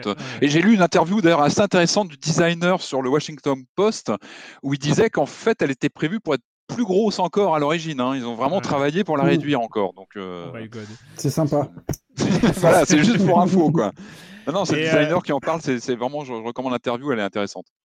Bon après une fois que tu lui as une fois que tu lui as trouvé une place, tu la vois plus. Ce qui est important, c'est la manette. Et la manette, elle est pas vilaine, elle est, elle est, et elle est, euh, elle est chouette quoi. Mais juste bah, pour faire pour finir le comparatif, parce que c'est vrai qu'on a parlé donc de, de ce un peu ce côté un peu waouh euh, de, euh, de la DualSense, hein, de, cette, de cette manette qui tient, en tout cas au, moment du lancement, qui tient ses promesses. Euh, sur ce côté un peu nouveau de, de, de cette, de, de, ce manette haptique. Mais c'est vrai qu'il faut faire un comparatif avec la Series X dont on a parlé la semaine dernière. Et c'est vrai que dans cette semaine où j'ai un peu moi jonglé sur, entre, entre les deux consoles, le quick resume de la Series X est quand même dingo. C'est euh, non mais c'est un truc. Euh, on en a parlé, on en a dit euh, beaucoup de bien la semaine dernière. Mais c'est vrai que je suis sur la PS5. je rallume la Xbox bah, pour jouer à Yakuza dont on va parler dans, quelques minutes. Et elle est éteinte. Elle est hors tension. je la rallume le temps de switcher d'entrée HDMI sur mon écran. et ben, j'ai juste à appuyer sur un bouton, je retrouve la partie de Yakuza directement là où j'étais, c'est-à-dire qu'il y a zéro temps de chargement. C'est euh, c'est un truc presque aussi déroutant que ce retour haptique. enfin, je sais pas, il y, a, vraiment quelque chose qui est. Et la Sony, euh, la Sony n'a pas du tout ça pour l'instant. Il n'y a pas du tout d'équivalent de, relance bah, comme ça de jeu à immédiate. Limite, euh. si tu mets ta console en mode repos, euh, quand tu la rallumes, tu peux retrouver la partie à peu près. La partie, mais pas, tu jongles pas, tu jongles pas entre tu jongles pas sur différents jeux. là, là, je sais que j'ai une partie sur la Series X, j'ai une partie d'Assassin's Creed Valhalla. Mhm. en même temps que ma partie de, Yakuza et je sais que je peux euh, comme ça switcher euh, de l'une à l'autre euh, d'une manière instantanée et j'avoue que c'est moi je suis complètement d'accord hein, c'est bluffant mais il y a, y a, un truc d'époque aussi. Là, on est, on est comme des fous là-dessus parce que parce qu'on a plein de jeux à tester d'un coup, parce qu'on a envie d'essayer telle fonctionnalité sur machin. En vrai, quand tu vas lancer ton, ton blockbuster que tu as attendu pendant quelques mois et que tu, tu ouais. passes pas ta vie à changer d'un jeu à l'autre. Ouais, mais c'est assez raccord avec la politique. C'est assez raccord avec la politique du Game Pass aussi d'avoir une profusion de jeux, de lancer en même temps. Tu vois, c'est aussi raccord finalement avec leur, leur service en parallèle. Hein. Je trouve qu'il y, y, a une sorte de logique euh, de surconsommation de jeux. La, PS5 va moins vite, mais, euh, mais c'est tout à fait. Euh, enfin, ça reste rapide quand même. Hein. Oui, oui, les, les, les, temps de chargement sont. Oui, moi, j'avoue qu'une, moi, j'avoue qu'une manette nouvelle m'excite plus que, qu'un service qui me paraît, oui, plus gadget. Je suis, d'accord avec toi, Marius, sur ce que tu viens de dire, mais quand même, je pense qu'il y a plusieurs postes de jeu euh, que tu as en parallèle. Par exemple, euh, ah, les copains viennent à la maison, bah, c'est bien que FIFA soit préchargé. Euh, les, comment dire, il y, a, y, a, ton jeu doudou, genre Erwan, il joue beaucoup à Slay the Spire. Bah, ici, il est préchargé, il gagne du temps à chaque fois qu'il le lance, malgré les jeux qu'il peut tester ou le triple A du moment qu'il a envie d'essayer. je pense quand même que malgré tout, le Quick Resume a de l'intérêt, y compris dans les périodes moins chargées. Ah oui, non, moi je suis un peu dur pour tempérer le truc, mais, euh, mais c'est formidable. Enfin, c'est complètement. Eh, vous n'avez pas connu l'époque des jeux Amstrad ou Commodore où on attendait 25 minutes pour jouer, messieurs, et ça faisait partie du plaisir de jeu, bon sang. les jeux à cassette où ça lisait mal et faire recommencer Non, mais là c'est très bête. Tu lances tes jeux, tu n'as plus le temps d'aller chercher un café. Je, suis plus intrigué par une nouvelle manette que par euh, ce service pour l'instant. C'est vrai que le temps de 20 secondes de lancement d'un jeu, ça me paraît pas non plus monstrueux. Ça va sûrement s'intégrer après dans les usages, comme tu disais, mais pour moi, c'est pas une killer app comme une manette peut l'être. Hmm. On va voir. Mais euh, bon, euh, tout ça pour dire que chacune de ces deux consoles ont ont des, ont des spécificités et après bah, on reste un peu sur tout le propos euh, sur euh, l'aspect euh, cross-gen, donc sur ces jeux qui sont sur différentes plateformes un peu au même niveau. ça... Il faut suivre hein, d'ailleurs. J'ai une question. Est-ce que le Quick Resume existe aussi sur le, la série S ou pas? Je pense. La série S, tu, parles du modèle. J'ai pas envie de raconter des conneries. Est-ce que, je raconte une connerie euh, de mon intuition ou est-ce que je vérifie euh... C'est quoi Je vais vérifier tout de suite. Je, vous dis ça dans une. C'est lié. Ouais, je dirais. Que... Moi, je sais pas. Après, on discute de points de détail, mais disponible. Le choix, il va pas se faire sur la manette, il va pas se faire sur le quick resume. le choix, il tient quand même au catalogue. Catalogue, ouais, bien sûr. Tout à fait. Et pour l'instant, on peut pas dire que niveau catalogue, ce soit non plus euh, ce soit le feu, d'artifice ni d'un côté ni de l'autre en termes d'exclus et de, jeux qui te font passer la, la, frontière vers la next gen, quoi. Je sais pas, Marius, le, le, game, le Game Pass, il peut, il peut tenter des gens, je pense, hein, quand même. Euh, il y a, il y a bah, des services qui peuvent faire. Euh, c'est clairement, est-ce que tu as envie d'avoir le Game Pass ou est-ce que tu veux te faire les Uncharted et, les exclus Sony ou alors, est-ce que tu as envie de te faire euh, le prochain Skyrim? Ce genre de choses. Ça, ça va être le problème de, de quelques années. On va quand même parler euh, des jeux. Alors, est-ce qu'on peut appeler ça une line-up ou pas? Je sais pas. Mais un des jeux qui est euh, pas offert avec la PlayStation 5, mais qui est disponible euh, en offre euh, sur le PlayStation Plus au moment de la sortie de la PlayStation 5.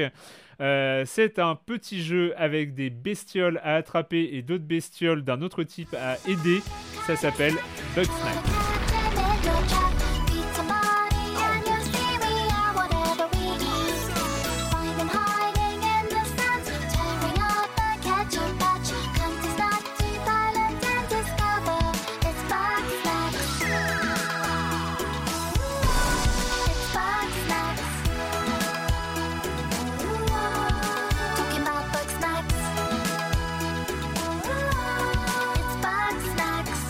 Bugsnax sur euh, PlayStation 4, sur PlayStation 5, sur l'Epic Game Store euh, et sur euh, sans doute plein d'autres endroits.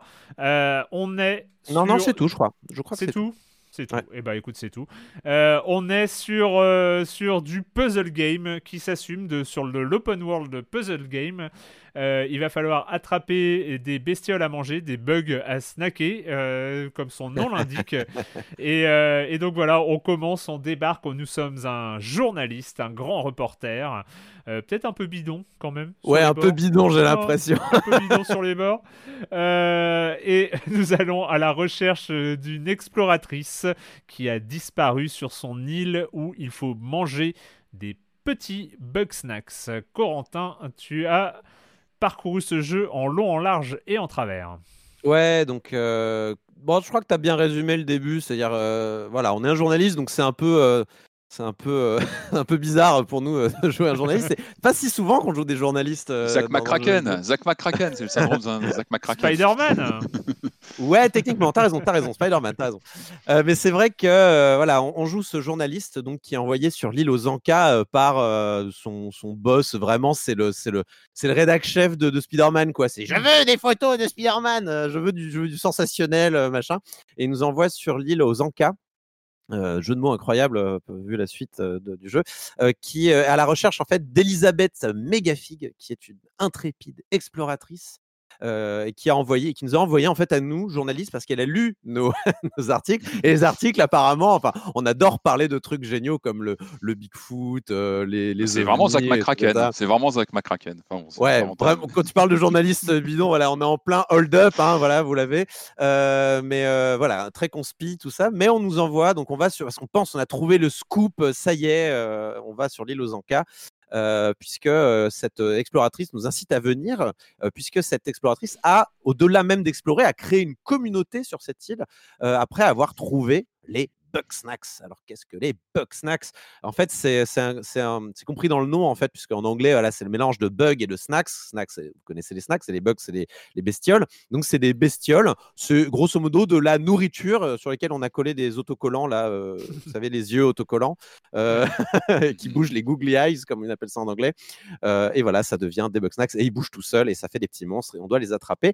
Et autre particularité de, ces Bugsnax, c'est que si on les mange, ces Bugsnax, ou si les créatures de ce jeu les mangent, eh bien, les Grumpus, c'est le, nom des humains de ce monde, ils deviennent un petit peu les Bugsnax. Ils deviennent ce qu'ils mangent. Donc, par exemple, on mange un Bugsnax fraise et paf, notre bras se transforme en fraise incroyable. Alors, pas nous-mêmes, hein, mais les, gens qui se sont établis sur l'île. Donc, petite précision hein, sur ces personnages qu'on incarne, ce sont des Grumpus. Donc, euh, tu, tu avais euh, évoqué hors antenne, Erwan, euh, des personnages. C'est Sesame par- Street en fait. Il y a, y un côté, un côté Muppet Show. Sesame Street. Enfin, c'est c'est totalement dans, dans cette lignée-là de personnages. C'est totalement le, le Cookie Monster. hein, donc, euh, on imagine hein, le- la main derrière qui Ouais, bouge le, personnage. C'est des tubes de, de c'est des tubes en peluche en gros avec une, une tranche pour la bouche et ça chauffe comme ça. Il y a les yeux qui bougent en même temps que la bouche. C'est très très marionnette en effet. Euh, Moi, ça me rappelle même. Donc, tu parles de Sesame Street, mais ça me rappelle même d'autres euh, d'autres œuvres comme euh, Don't Hug Me, I'm Scared un petit peu. Si vous, pour ceux qui connaissent, ce sont des, des courts métrages qui justement détournent version horreur toute cette Mm. imagerie euh, euh, marionnette.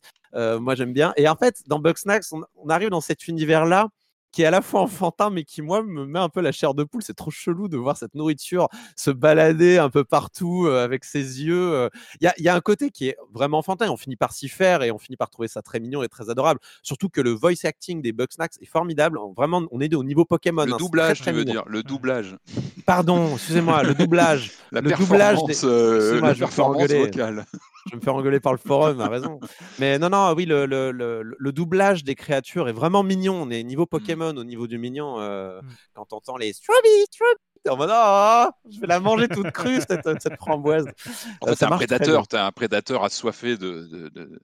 Alors, nous-mêmes, non.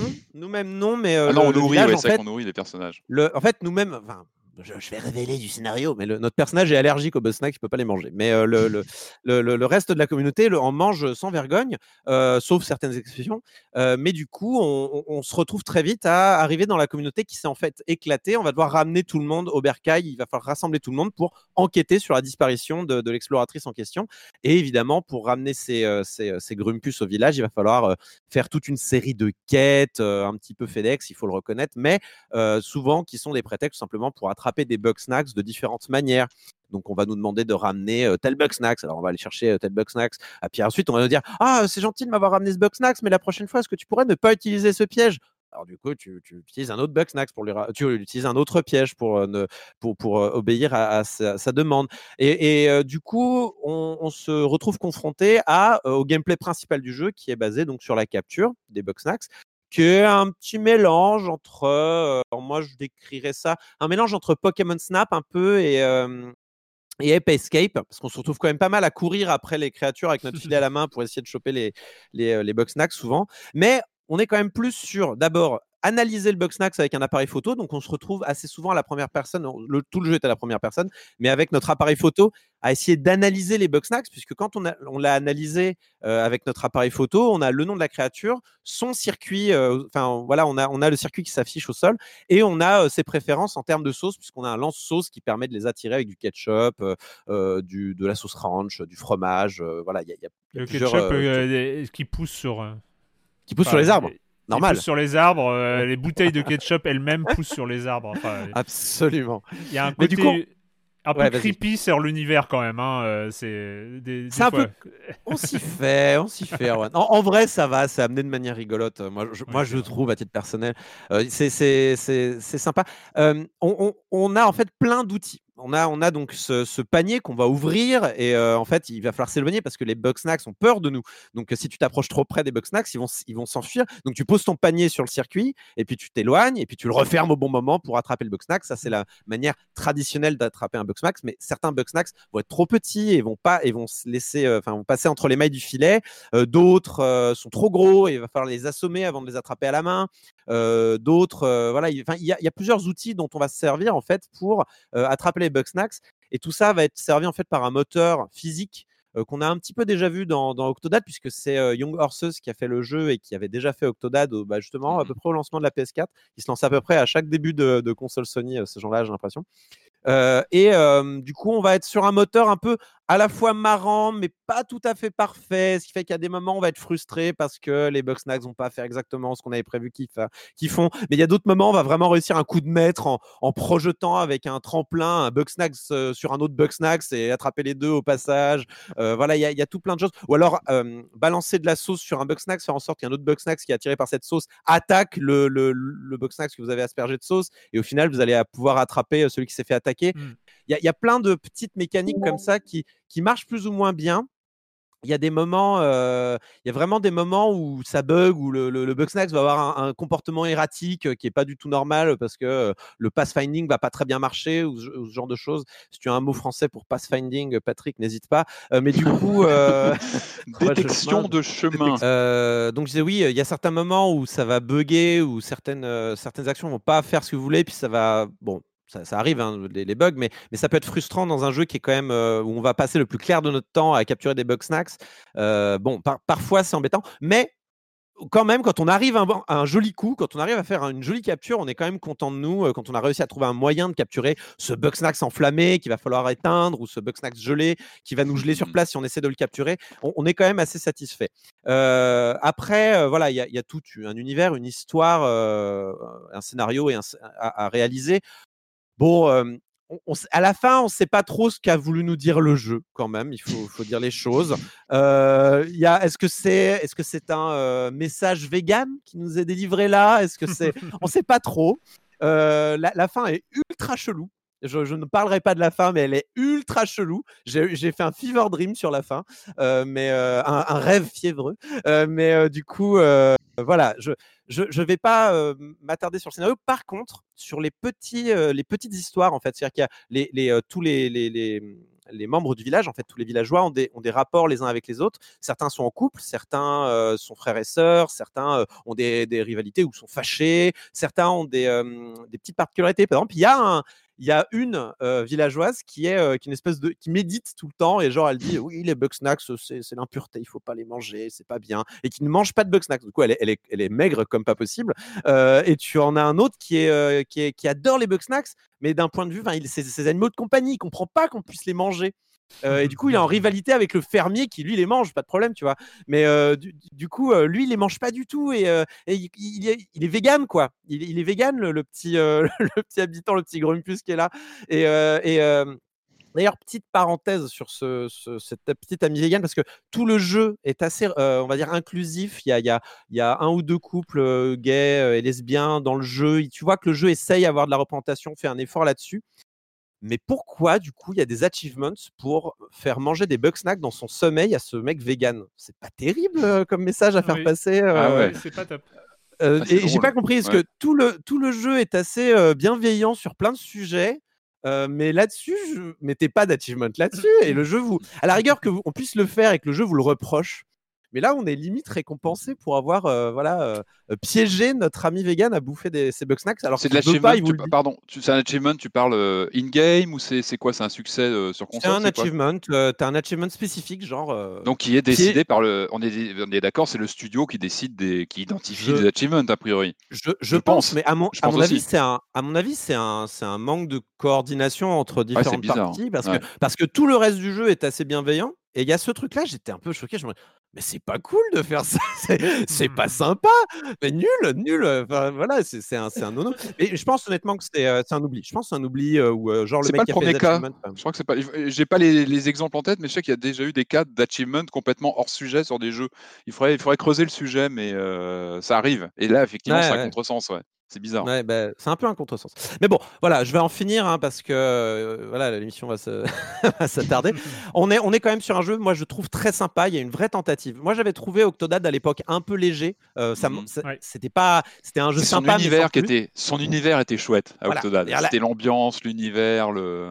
La blague était marrante, mais le jeu euh, pêchait un peu à certains égards. Puis la physique, la physique était marrante. Il y avait un côté, la, sur la, gestion de la physique pour l'époque, c'était bien fichu on a presque un peu les mêmes problèmes là sur Bugsnax.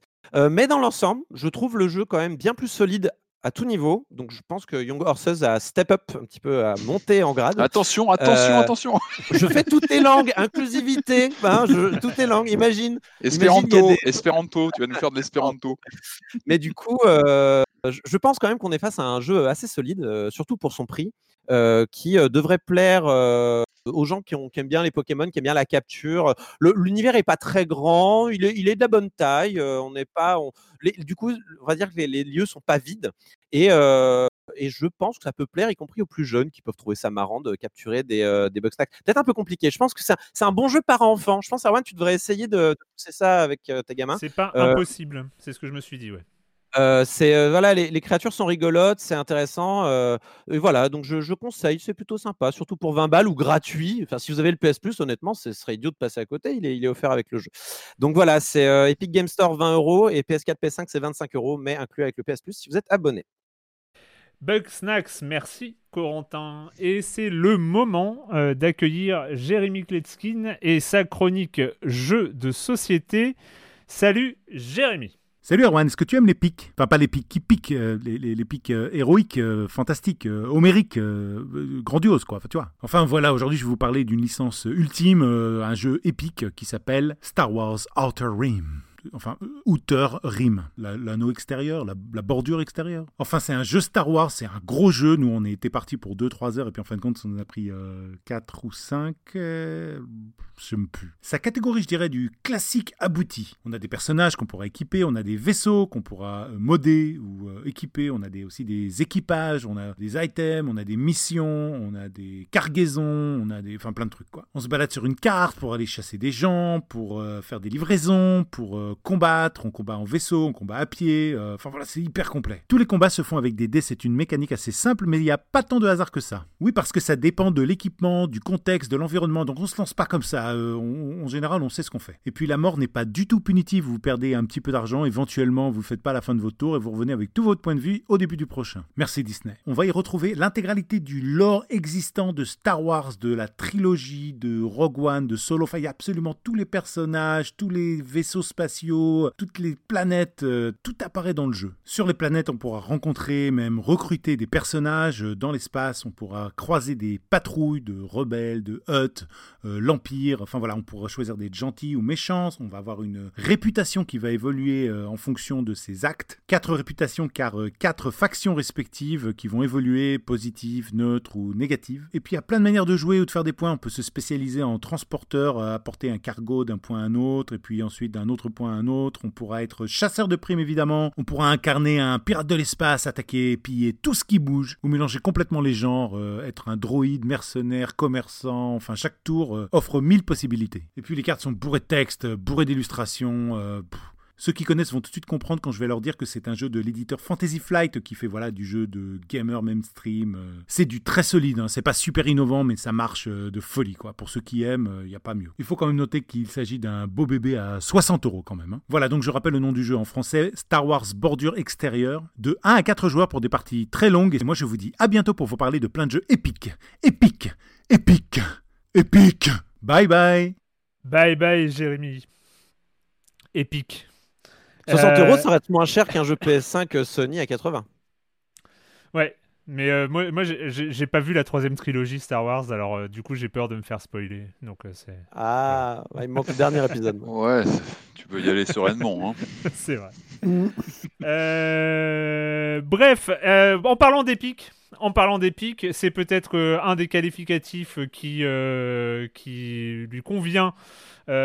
Pas peut-être le mieux parce qu'il y en aura d'autres, mais un des qualificatifs qui lui convient, c'est le septième Yakuza de l'histoire. Mais à cette occasion, il perd et son numéro et son personnage principal, deux choses, ça va de pair d'ailleurs. Et, c'est, et il, est, il arrive euh, dans cette zone un peu floue de cross-génération, c'est-à-dire qu'il arrive sur les consoles euh, actuelles et sur les consoles qui viennent tout juste de sortir. C'est Yakuza Like Dragon.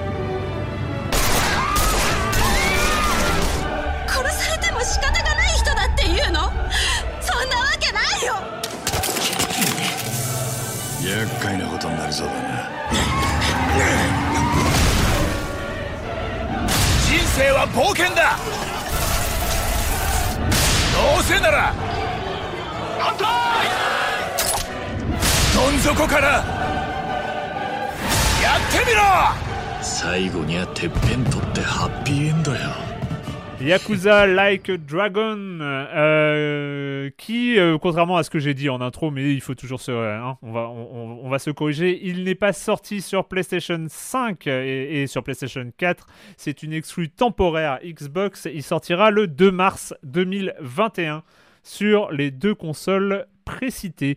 Euh, comme je l'ai dit, donc euh, il perd. euh, c'est le septième épisode hein, de la série Yakuza. Et on perd aussi le personnage, le personnage principal de la première, de la, première série, donc qui était Kiryu Kazuma.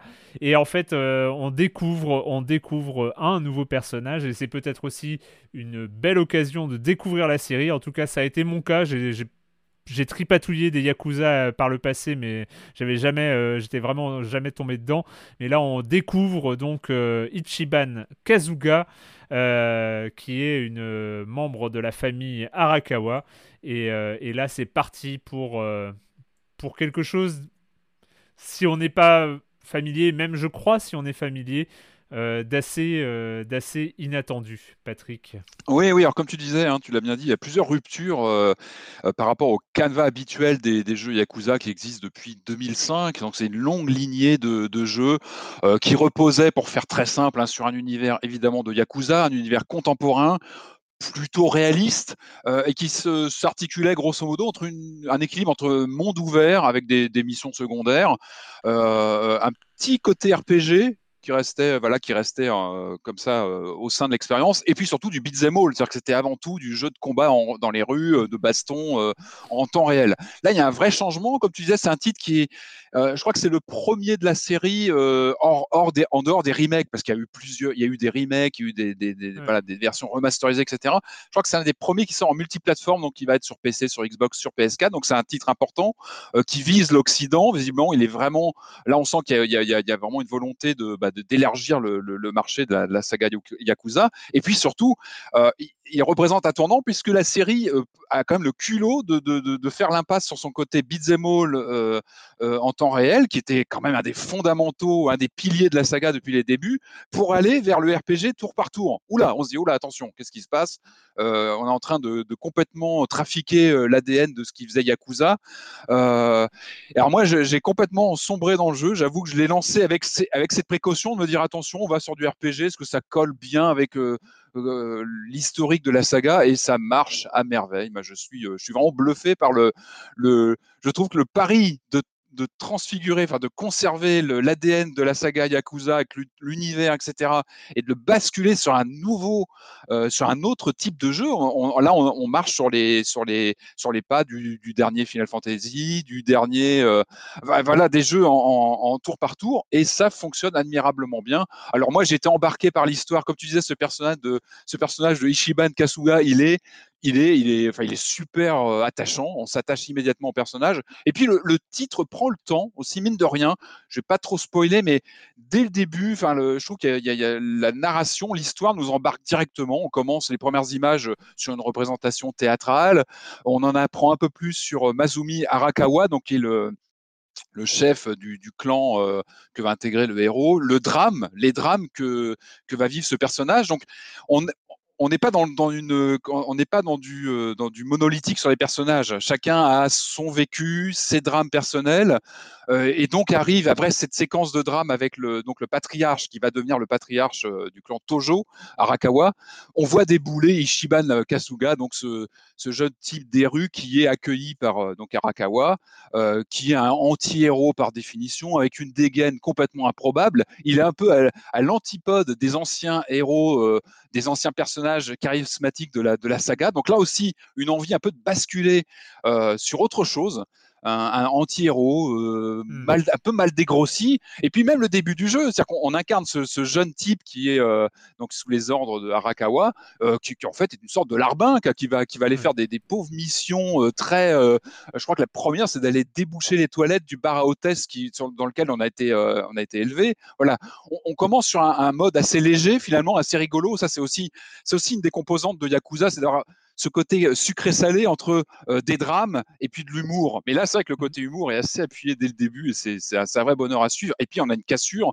On arrive sur ce jour de l'an 2001 où notre, notre héros un peu improbable, qui n'a pas vraiment les épaules, bah, se sacrifie. Il est incarcéré pour protéger le clan. Il va faire 15 ou 18 ans, je crois, de prison. Et le début, le début du jeu vraiment se lance à ce moment-là où lui, il revient il revient dans son, dans son territoire, il retrouve euh, euh, un monde complètement transformé. Et ce décalage du héros qui déboule voilà, dans un univers où tout le monde est collé à son téléphone portable, où euh, lui, il a des références de jeux vidéo d'il y a, y a quelques années, où il a 40 balais, c'est-à-dire qu'il il a, il, a, voilà, il a évolué, il a, il, a, il a cramé 18 ans de sa vie, il s'est sacrifié pour le, le, clan. Et puis, je vais pas en dire trop, mais il y a la désillusion, il y a la découverte d'un monde qui a changé il s'attendait à être accueilli bras ouverts. C'est pas le cas. Une des clés, c'est le, le, le, le- les lois anti-Yakuza qui sont passées Ouais, bien sûr. et un le fait que complètement- euh, toute l'organisation s'est réorganisée et que lui n'a plus sa place dans ce truc-là. et il est un peu rejeté par tout le monde. Euh, et puis on arrive, bah, il va repartir, je crois même que c'est le, titre d'un des, des chapitres, hein, c'est repartir à zéro, c'est-à-dire qu'il se retrouve dans la rue. Je vais pas en, trop, en dire trop, mais il, il subit un revers euh, de, donc de Arakawa, donc en lequel il attendait beaucoup puisqu'il s'est sacrifié pour lui. Il y a un revers, il se passe quelque chose. Il se retrouve dans la rue et là le jeu démarre vraiment et c'est super prenant parce que mine de rien en quelques heures on s'est attaché au personnage. Encore une fois, il est, il est, oui, il est attendrissant ce personnage. On s'attache à lui, il a souffert, il, a- s'est vraiment sacrifié. On se retrouve dans la rue et là le jeu vraiment, je trouve, se, fait très très fort en, nous brançant des, portraits de personnages. euh, de personnages évidemment des marginaux, des underdogs comme on dirait, des marginaux, on va rester en, en français, euh, qui sont tous super attachants.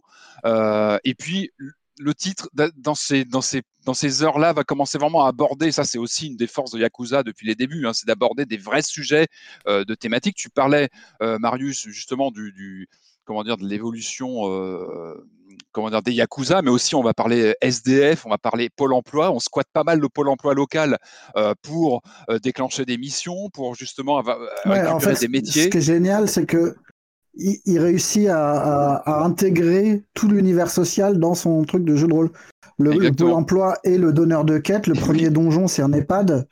Il y a un truc vraiment assez bluffant là-dessus, quoi. C'est très très bien fichu parce que c'est vrai que les Yakuza ont plutôt cette, euh, cette tendance photoréaliste, enfin en tout cas elles vont vers ça, vers une forme de réalisme dans leur présentation des, euh, des situations et des lieux. Et là on a cette couche, euh, parce qu'on parle d'un gamer de 40 ans qui est complètement picousé à Dragon Quest, il parle de Dragon Quest tout le temps, il a une fascination pour, le, pour les jeux. Dragon Quest est régulièrement cité d'ailleurs dans les jeux Yakuza, hein, mais Sachant Mais que là, lui, il est le système de combat est un copier-coller. Voilà, quand on parle de tour par tour, c'est le système de Dragon Quest. Exactement. C'est exactement. euh, en plus, les objets, les aptitudes, les combats, l'attaque de base. euh, c'est Tu recrutes, euh, t'as as une équipe de personnages, tu vas Ouais. pouvoir changer de job au bout d'un moment pour, euh, pour, euh, pour développer euh, bah, des complémentarités, des différents modèles d'équipe et compagnie.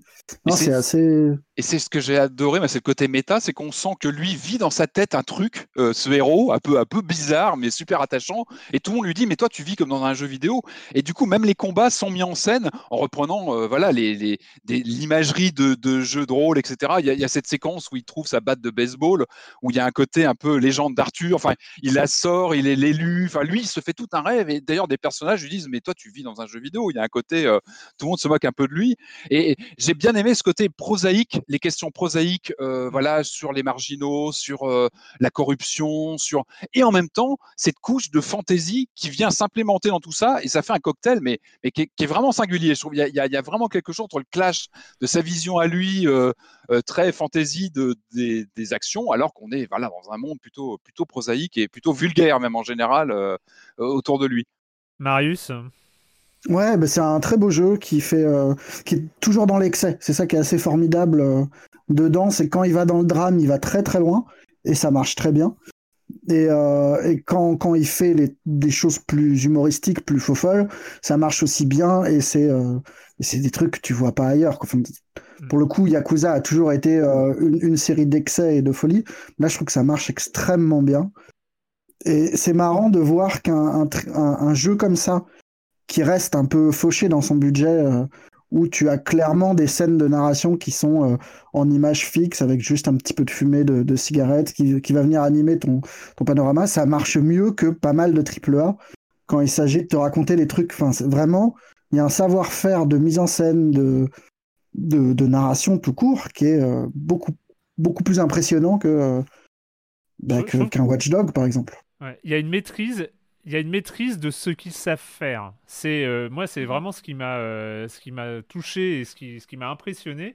C'est exactement ce que tu dis, euh, Marius, c'est qu'on n'est pas sur une sorte de débordement technique avec des particules, des matières, des interactions, de un moteur physique et de, on n'est pas sur une démonstration technique, mais on sent que il maîtrise tout, c'est-à-dire que euh, je trouve qu'il y a des mouvements de personnages dans les dialogues, les personnages ils bougent, ils bougent leurs mains, ils bougent leur visage, euh, tout, tout respire finalement le, réel sans euh, le copier, enfin sans être dans une poursuite technologique. euh, mais il y a, y y a comme ça on, est, on est plongé dans cet univers, on est plongé dans cet univers avec une, avec une vraie force euh, et, et qui est, euh, enfin, Ça- ça, ça fonctionne tout le temps, quoi. C'est un jeu très japonais qui nous raconte, euh, qui nous raconte le Japon, qui nous raconte justement la société. Ça, c'est toujours intéressant dans les, Yakuza. Et puis, on retrouve tout ce qui fait aussi l'ADN de la série, c'est toutes les activités annexes, plus ou moins décalées, plus ou moins euh, rigolotes. Là, il y a la course aux, aux canettes, la collecte de canettes. Enfin, tu viens de- le jeu se transforme en mini Pac-Man, un petit peu, où il faut récupérer des canettes euh, euh, avec des concurrents. On a des bornes. Alors ça, c'est toujours la, la petite sucrerie pour les, les rétro gamers. hein. Ce sont les bornes d'arcade intégrées.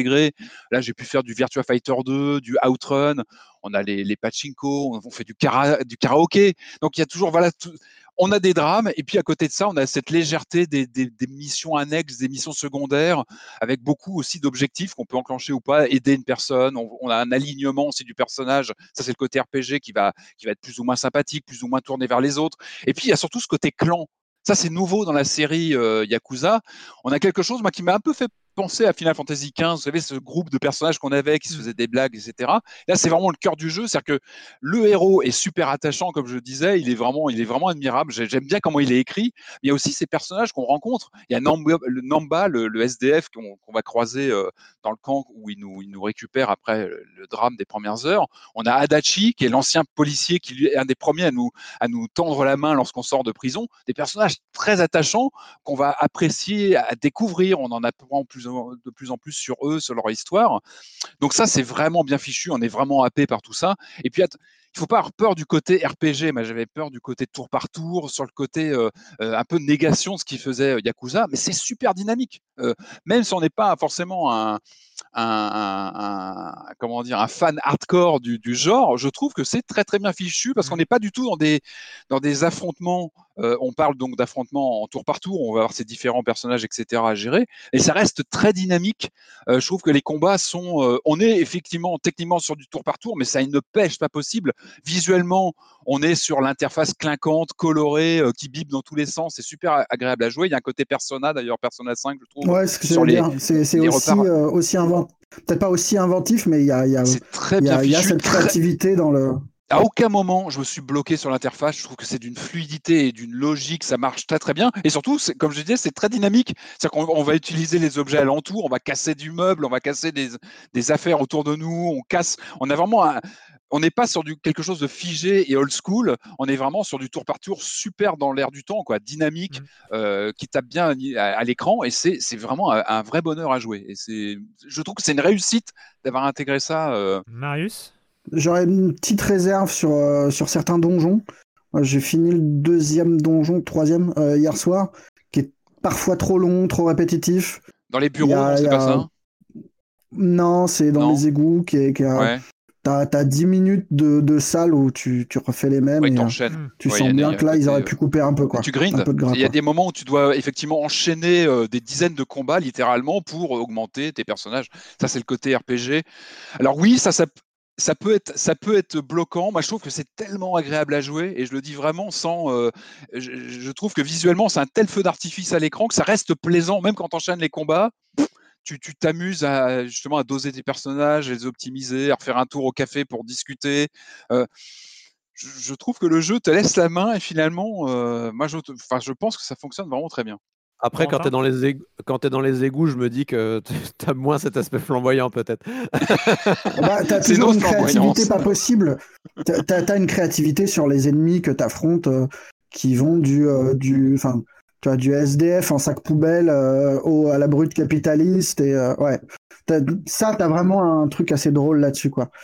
Euh, et globalement, c'est aussi un des trucs qui tient à la série, c'est que tu peux, tu peux faire des heures de, de, de, de grind euh, à bastonner des mecs et tu vas te retrouver sur une mission secondaire euh, dans un coin de rue qui va te faire marrer pendant 10 Mais oui. minutes. Ah. Parce que, par exemple, t'as un truc dans un cinéma où euh, ton but Oui. c'est de lutter contre le sommeil et, et de et d'éclater des petits moutons qui apparaissent pour. euh, Ça, c'est super. Enfin, t'as Ah plein de petites de scénettes comme ça qui sont vraiment euh, drôles, quoi.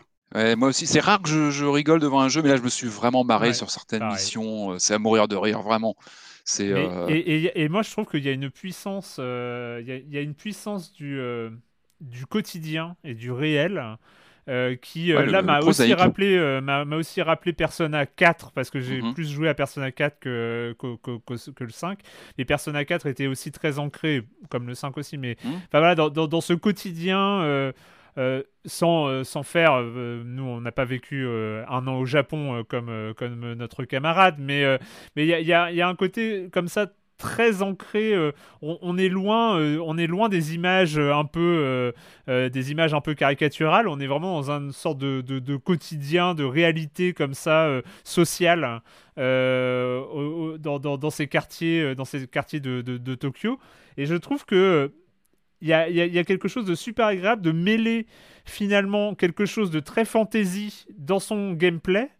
C'est-à-dire que même c'est assez marrant, c'est-à-dire qu'on on joue des yakuza dans un univers social avec des SDF, Pôle Emploi, etc. On a des points de magie.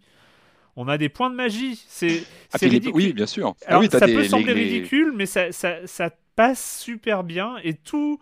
euh, ils arrivent à trouver une cohérence globale. Euh, pour tout vous dire, moi, il y, a- il y a quand même des tunnels narratifs avec des dialogues qui s'enchaînent, des dialogues hyper longs euh, et tout ça. Mais tout est bien joué. Tout est euh, en, version ouais. originale, sous-titré en français. Euh, ça, ça passe super bien. Moi, j'ai, c'est vraiment un plaisir. Ça a été, euh, je, me suis ni ennuyé, euh, ni j'ai pas eu envie de passer les cutscenes, enfin les, les- les scènes cinématiques. J'ai, j'ai vraiment découvert cet univers euh, avec une vraie, euh, un vrai plaisir euh, constant. Et, Et qui, peut, et qui peut quand même déstabiliser hein, quand tu te retrouves dans une mission ou même un long, un long tronçon narratif, tu dois aider un patron de maison close où tu apprends finalement qu'il a de l'affection pour les filles qui travaillent pour lui. Tu te dis des fois qu'est-ce que je fais là quoi? Il, y a, y y un côté justement ce décalage fantasy, bon enfant, clinquant, l'interface dans tous les sens qui brille. Et puis oui, ce, ce- ce prosaïque, voire ce glauque des situations. Ouais. Parfois tu as Ah bah vraiment un, un côté euh, sucré-salé qui peut être dérangeant quand on connaît pas la série. Ça peut être un peu étrange. Euh, Ouais, mais en même temps, il le met en que- scène dans, il le met en scène dans sa narration, parce que tu as tout un tas euh, de, de, de missions sur la question, bah, justement, euh, l'obsession de purger les zones grises avec oui, euh, avec le, une le- espèce oui, de les- retour à l'ordre moral et de nettoyer le Japon de, euh, des soplandes et des trucs comme ça. Et le fait d'avoir une équipe de personnages, c'est intéressant pour ça, c'est qu'ils dialoguent entre eux, ils discutent. Ils se, voilà, le, le perso est pas tout seul dans son délire, on le ramène des fois à l'ordre, on le questionne, on lui, voilà, l'alignement est souvent euh, sous-pesé. Est-ce qu'on fait bien, est-ce qu'on doit faire ça Et je trouve que c'est plutôt intéressant. En tout cas, ça prouve que cette série Yakuza, qui a donc maintenant une quinzaine d'années, euh, bah, elle tient vraiment la route. Elle est capable de se de se remettre en question. Elle est plutôt malléable. hein. Moi, j'avais joué cet été, je m'étais pris euh, Judgment, il était en promo, euh, qui fait partie euh, de, bah, de l'univers Yakuza, qui était, qui, était, qui était vraiment intéressant, ce qui parle plus sur le côté enquête, où on incarne un, un ancien avocat qui est devenu détective privé. On a les mécaniques de Yakuza, mais on a vraiment un, un pendant un petit peu différent. Il y avait eu un jeu de zombies, euh, je ne sais pas si vous vous rappelez, dans les années 2010 euh, sur PS3, dans l'univers Yakuza. Donc c'est c'est vraiment une saga. Il y a eu un film, mais ça c'est autre chose. Euh, y a- il y a- il y a- c'est une saga qui est, qui est fascinante dans sa, son évolution. Et je me dis, mais mais où est Shenmue quoi? Enfin, Quelque part, c'était c'était un peu le, le- c'est c'est le jeu qui a repris le flambeau et qui montre encore aujourd'hui sa capacité à se remettre en question. Et quand on fait le parallèle avec Shenmue 3, ça pique, ça pique Ouais. parce que là justement, il y a une fraîcheur, il y a une dynamique, il y a bon sang, il est excellent ce jeu. Et, et tu te redis, Et surtout, le 3. fait, le fait de changer d'univers, enfin, on quitte Kabukicho pour, euh, pour Yokohama et on, on, on se débarrasse aussi d'une partie du, du lore qui pouvait être un peu étouffant. des bagages. ouais. On peut vraiment le prendre comme un premier jeu. Enfin, on peut rentrer Tout dans la fait. saga, même si on va Je perdre confirme. beaucoup de peut-être d'allusions ou de clins d'œil, mais euh, enfin chapeau quoi. Franchement chapeau. Ah, C'est euh, Moi, j'ai une dernière question. Est-ce qu'on peut chanter Bakamitai dans le jeu? Ah, je ne sais pas. Qui est Alors, une chanson légendaire de Yakuza maintenant. je pense, je pense à vérifier, mais euh, Il y a du karaoké, oui, il y a du Ah, karaoké, ça. ça c'est sûr. donc ça devrait arriver. Euh, Yakuza Like a Dragon euh, sur euh, les Xbox et sur PC 60 euros. Et Virtua Euh, Fighter 2 est très bien rendu dedans. hein. J'ai passé plus de, genre j'ai cramé, mais euh, comme toujours, on sait- à chaque fois, là, quand il n'y a pas des jeux à tiroir, il y a des jeux à bande d'arcade, j'ai tout cramé, euh, enfin dans les salles. euh, Et c'est attendu pour mars 2021 sur les PlayStation. Euh, on va finir, on va finir avec toi avec un truc. là pour le coup, on est dans le old school. un peu plus, plus, plus. Tu vas nous dire s'il faut aller chercher autre chose dans ce old school là ou pas. Ça s'appelle, c'est la dernière euh, création de Zachtronics et ça s'appelle Mobius Front It looks 83. like a whole goddamn lot of nothing. we encountered an unknown military force that bore a striking resemblance to our own. Those are U.S. Army. They're using our own equipment against us. These forces were actively hostile. Middle of the country. God damn it. How did we let this happen? The Joint Chiefs of Staff and I worked to create a plan to protect the country from this new and heretofore unknown danger. Gentlemen, the message from command is... Mobius Front 83, donc euh, dernière euh, production de Zachtronics et on est sur du wargame. Du Ouais, wargame ouais. avec euh, du carte hexagonale, du tour par tour, avec des points de mouvement, avec des points d'attaque et des tours suivants. Ouais, voilà, on est en 1983, Erwan, et c'est la guerre. C'est la guerre aux États-Unis en plus, hein, ça rigole plus. Euh, alors, est-ce que d'où ils sortent ces ennemis? Eh ben, on ne sait pas. Et en plus, ils ont les mêmes armes que les que les Américains, quoi. Donc, ce sont des, ce sont des, des Ce sont pas des. Russes Qu'est-ce qui se passe? Parce qu'en général, non, mais 83, qu'est-ce qui se passe? Russe, c'est le russe Bah non, ils- ont- euh, Ils ont pas d'accent russe, Patrick. C'est Ah, ça oh le pire. Ils ont pas Ah, d'accent russe. Euh, aïe, ils ont aïe. pas ils ont pas d'accent russe. Ils ont les mêmes armes que nous. Ils ont l'air, euh, ils ont l'air bien américains. Donc euh, voilà. c'est pas les années mystère. 83 alors, c'est pas possible. Bah si, on est en 83 et c'est compliqué. On ne sait pas d'où ils sortent. Donc voilà, il y a, voilà, c'est tout. Voilà l'histoire. Et il y a cette aura de mystère. hein, d'où sortent ces Américains parallèles, on va dire alternatifs, euh, qui nous attaquent d'un seul coup euh, par le nord. Donc peut-être c'est les Canadiens qui sont passés coco, euh, Patrick. Tu, tu pourras me, me checker ça. Euh, donc il y a cette aura de mystère qui nous pousse un petit peu à jouer à ce jeu, donc qui est un tactical, comme tu l'as dit, euh, Erwan. Un tactical au tour par tour avec des cases, des cases hexagonales. Euh, on est un peu dans la, dans la droite lignée finalement des, des Advance Wars, euh, des Wargroove, des Fire Emblem, des XCOM. hein. Euh, si vous avez joué à tous ces jeux-là, vous ne serez pas trop, trop, trop perdu avec euh, Mobius Front 83, à part donc cette forme un peu étonnante des, euh, des, des cases. Mais moi, j'aime plutôt bien. Je, je trouve ça, un- ça désengorge. Disons qu'on on a plus d'options pour attaquer une même case avec des Mm. cases hexagonales qu'avec des cases carrées, fatalement. Donc voilà, vous connaissez le principe. hein, on place ces unités. oh, pardon. On a des points qui correspondent chacun à des unités plus ou moins puissantes. Voilà, les, les- unités fortes et puissantes coûtent cher, les, les faibles coûtent pas cher. Donc après, il faut voir est-ce qu'on est plutôt dans le nombre ou dans la puissance? Euh, on a une à deux actions euh, par, par unité et par tour. Il y a du brouillard de guerre, il y a des affinités. Voilà, c'est très très classique hein, au niveau du, du tactical.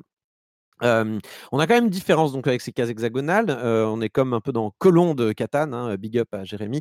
Et c'est vrai que les, les, hexagones, donc comme je disais, ça, désengorge parce que par exemple, parfois, vous savez, on a tous eu ce problème dans, dans les Advance Wars ou dans les Wargroove, quand on a une grosse unité et on veut concentrer plein de petites unités pour casser la grosse unité.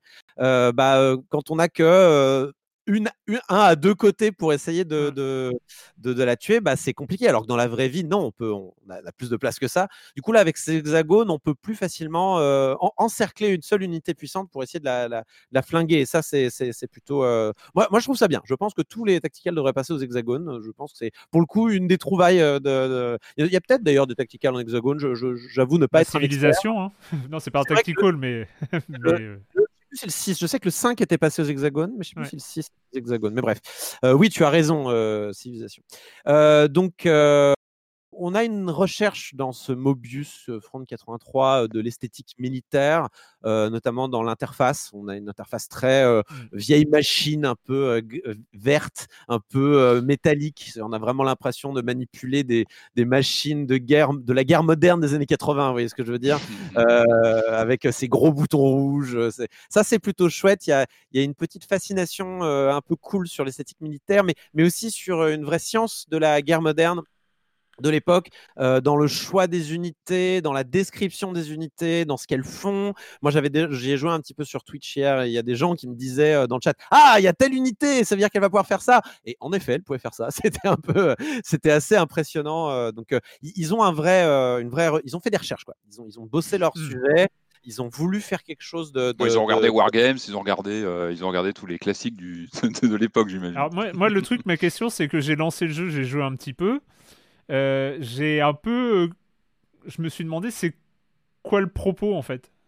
Bah, C'est euh, bonne- pourquoi ce jeu existe? C'est parce que on a quand même, on a quand même l'impression d'avoir déjà joué à ça en fait. Absolument. Je pense que c'est le peut-être le problème de ce jeu-là, parce qu'en plus c'est un Zachtronics, donc on n'arrive pas tout à fait neutre dans un Zachtronics, Hmm. euh, parce que Zachtronics c'est des jeux très particuliers. hein. Alors euh, Erwan, tu t'en rappelais plus, mais tu avais, bien aimé, aimé, il me semble, Opus Magnum, Oui. Euh, donc qui était ce jeu où on devait pas si des molécules. Euh. Hmm. Il me semble que vous en avez parlé. Il me semble que c'est là où je- j'avais fait Ah, tiens, ce jeu, il faudrait que je jette un œil. Donc, il me semble que vous en avez parlé, mais euh, peut-être que vous n'avez pas parlé. Mais il- comme toi, tu y avais joué, je vois pas où d'autres Ouais. j'aurais pu entendre parler que tu jouais à ce jeu, à part dans Silence on joue. Mais du coup, euh, voilà, eux, Zachtronics, c'est plutôt des jeux, euh, on va dire, de programmation, ou en tout cas de. d'ingénierie quoi on doit euh, on doit créer des machines on doit faire de la programmation presque euh, pour pour être dans l'efficacité industrielle presque voilà Hmm. et là, c'est un peu chelou de les, de les voir débarquer dans un, dans un, un tactical un peu classique. Du coup, on passe son temps dans ce jeu-là à se dire bon, à quel moment il y a un twist? À quel moment euh, ce jeu ça va vient devenir pas. un peu dingue? Et ça vient pas du coup. J'ai pas fini le jeu. J'ai pas fini le jeu. Je suis arrivé à peu près à la fin du premier chapitre. Il y en a trois. Donc j'ai fait peut-être à peu près un Mhm. tiers. Et euh, bah, j'ai rien vu à part des mini-jeux en effet de, de- de programmation. Il y a un mini-jeu où on doit faire du, on doit décoder des signaux radio, mais c'est de la côté complet quoi. Et, et éventuellement on débloque aussi quand même, il faut le noter, des documents déclassifiés de l'armée américaine des années 70 Ah, euh, de stratégie militaire. Bon. Non mais c'est marrant, c'est super. Des vrais, d'authentiques, tu veux dire de vrais documents. Ah ouais, c'est hallucinant. Tu feuillettes ça, tu as des images, c'est des petites. euh, Ça fait des- froid dans le dos, non livres illustrés. Ah, Non, je sais pas, il y a une. Il y a un petit côté fascinant quand même. Je vais- je Ah. euh, va en guerre ou militariste ou quoi. Mais tu ouvres le, un des premiers trucs qui est euh, grosso modo euh, résumé de la guerre moderne, euh, donc un truc des années 70 qui a été filé à des, j'imagine, dans l'armée américaine. C'est des petits, des petits manuels du, du bon soldat, quoi. Et à la première page ou deuxième page, on t'explique que la guerre, c'est un système de pierre, feuille, ciseaux, les amis. Et là, je me suis dit, mais attends, je suis en train de lire un manuel de, de guide euh, militaire ou je suis en train de lire le mode d'emploi de Fire Emblem? Parce que c'est ça, hein, c'est littéralement ça. Dans Fire Emblem, c'est alors euh, l'épée, la hache et la lance, ça fait un triangle et euh, il y en a un qui est plus fort que l'autre et machin. Et là, c'est la même chose. C'est alors tu as les avions qui péta euh, euh, l'infanterie, qui péta les entières, qui péta les avions. Et tu fais, oui. C'est cool, c'est super cool de lire ça et de se dire que ça, ça a vraiment été entre les mains de généraux et de, de troufions euh, pendant la guerre, c'est chouette. Euh, tu as même un petit euh, guide du bon, euh, du bon troufion et dedans, tu as écrit Alors le bon troufion, il reste caché. Ah bon, d'accord, ça c'est bien. J'ai beaucoup aimé. Du coup, ça, ils te disent dans le jeu On va pas vous promettre que vous allez être meilleur à Mobius avec ce que vous allez lire là. Mais euh, on a, c'est un peu sur ces bases-là qu'on a essayé de faire notre, notre jeu de stratégie militaire.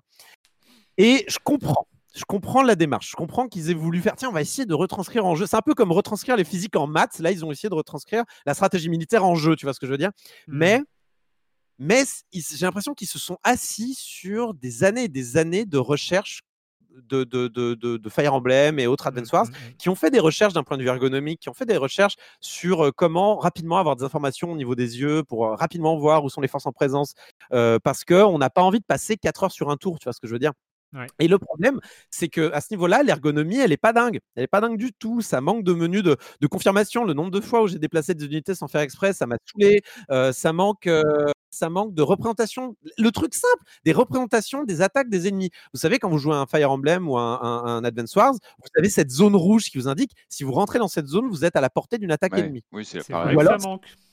C'est, c'est un basique, mais il n'y a pas ça dans, il y a pas ça dans, dans, dans, dans Mobius. C'est quand même dommage. Il n'y a pas Euh, ça dans la vie, Quentin. a- Tu Il sais, n'y a pas ça dans mais- la vie.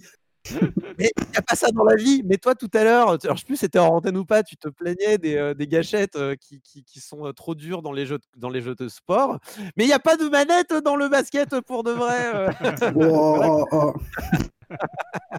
non, mais ce que je veux dire par là, c'est qu'au bout d'un moment, euh, il y, a, y y toute une batterie d'outils qui ont été développés par ce type de jeu depuis des années. Et j'ai l'impression que euh, Mobius fait un peu l'impasse dessus. Ouais. Alors, soit par méconnaissance du genre, ce qui, ce qui est totalement compréhensible. C'est vrai que Zachtronics, c'est pas leur, euh, c'est pas leur zone de, de confort. Mais euh, du coup, quand tu as joué à d'autres jeux, tu te dis Oh, dur. D'autant que dans Mobius, il faut comprendre que la plupart des unités se déplacent ou attaquent, mais font pas les deux, qui rend le jeu très lent.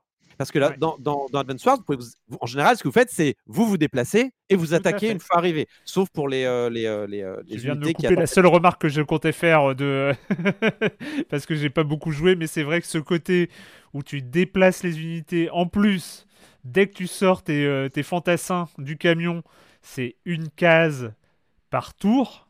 Ouais.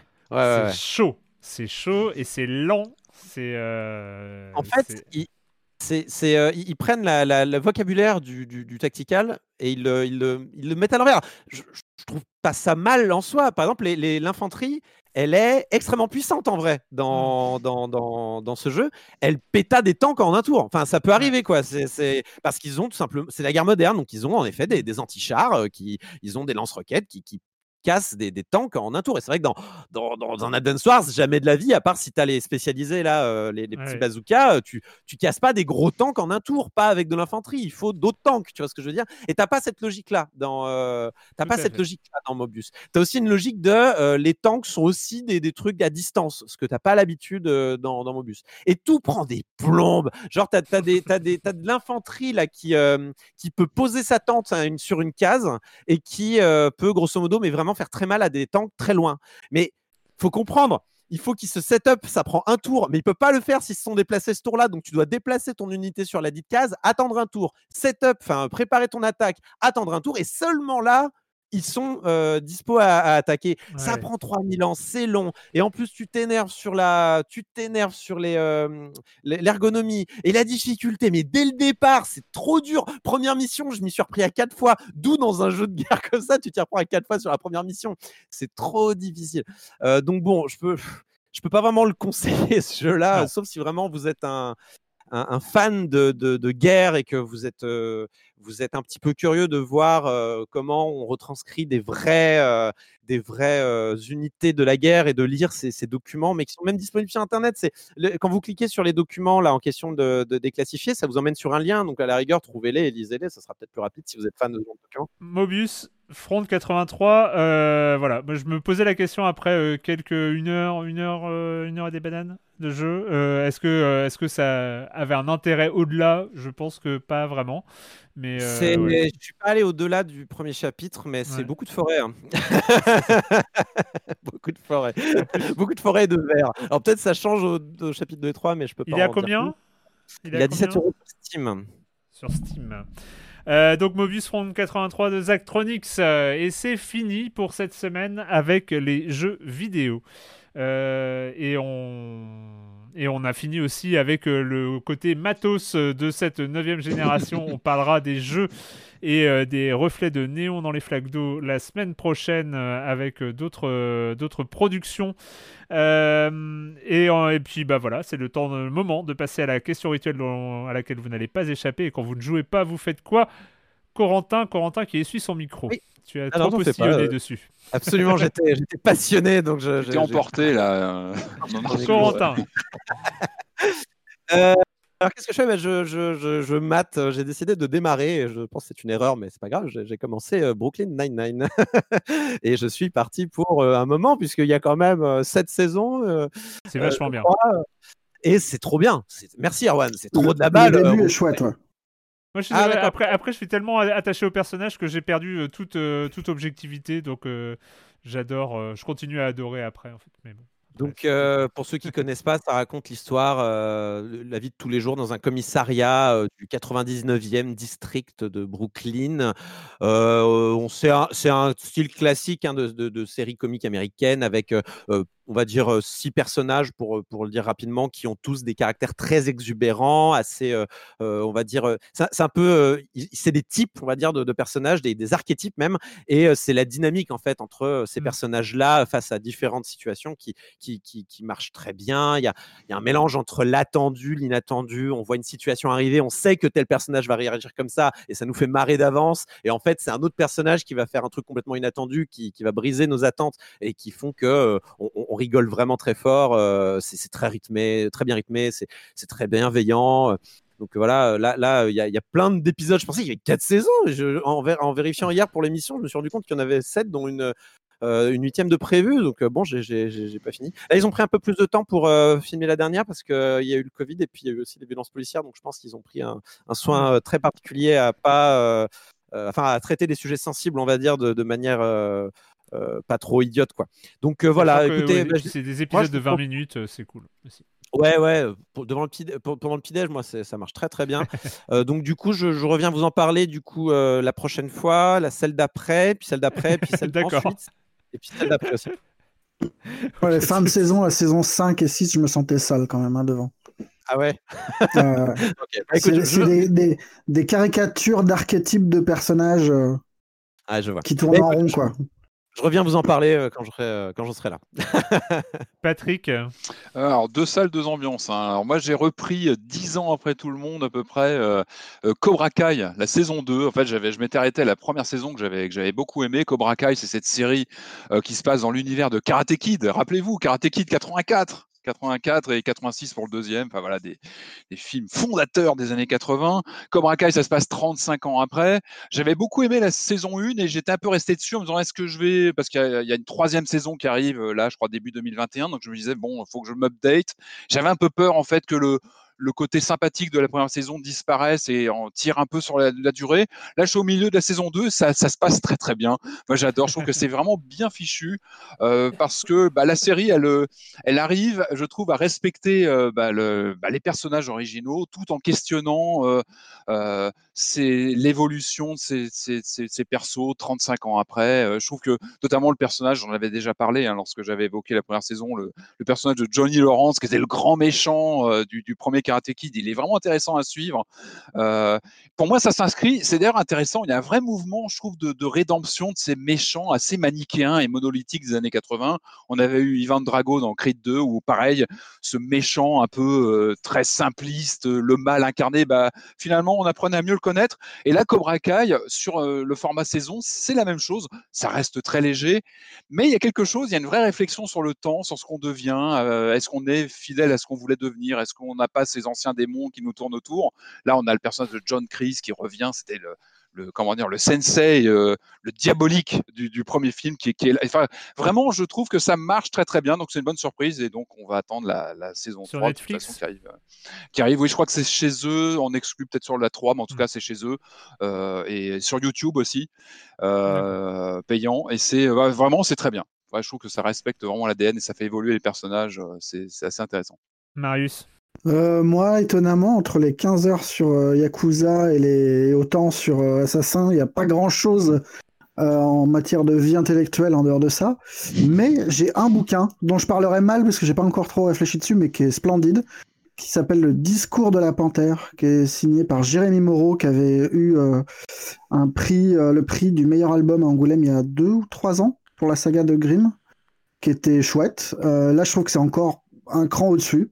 C'est une série de petits contes philosophiques et moraux sur, euh, sur des animaux, euh, sur l'origine du monde. C'est splendide. C'est euh, esthétiquement, c'est très différent de ce qu'il faisait avant, qui était plus dans, dans la peinture. Il y avait quelque chose de très organique. Là, il est plus dans du numérique. C'est, mais c'est hyper inventif.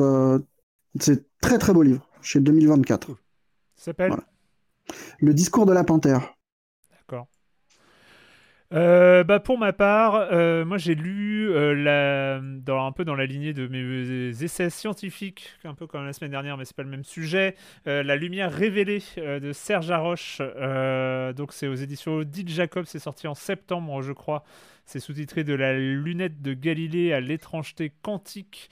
Euh, Serge Haroche, c'est euh, prix Nobel de physique de 2012, euh, notamment pour son expérience où il a réussi à voir, entre guillemets, un photon sans le détruire, en tout cas un photon en état de superposition quantique.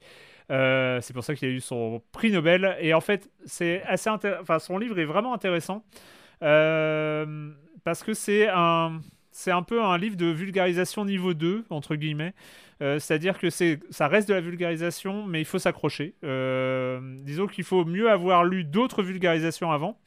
Et en fait, là où je trouve ça intéressant, c'est que euh, quand on a lu euh, deux ou trois ou quatre livres de vulgarisation, notamment sur la physique quantique, eh ben, on est un peu, un, peu en, en suspens parce que soit on lit d'autres livres sur la vulgarisation, mais finalement on n'apprend plus rien parce qu'une fois qu'on connaît l'histoire et qu'on connaît un peu les images classiques de qu'est-ce que c'est la superposition, qu'est-ce que c'est l'intrication, qu'est-ce que c'est, euh, enfin bref, euh, que- à quoi ça ressemble euh, dans les mots euh, euh, la, la- la physique quantique, bah, soit on se décide à passer aux maths.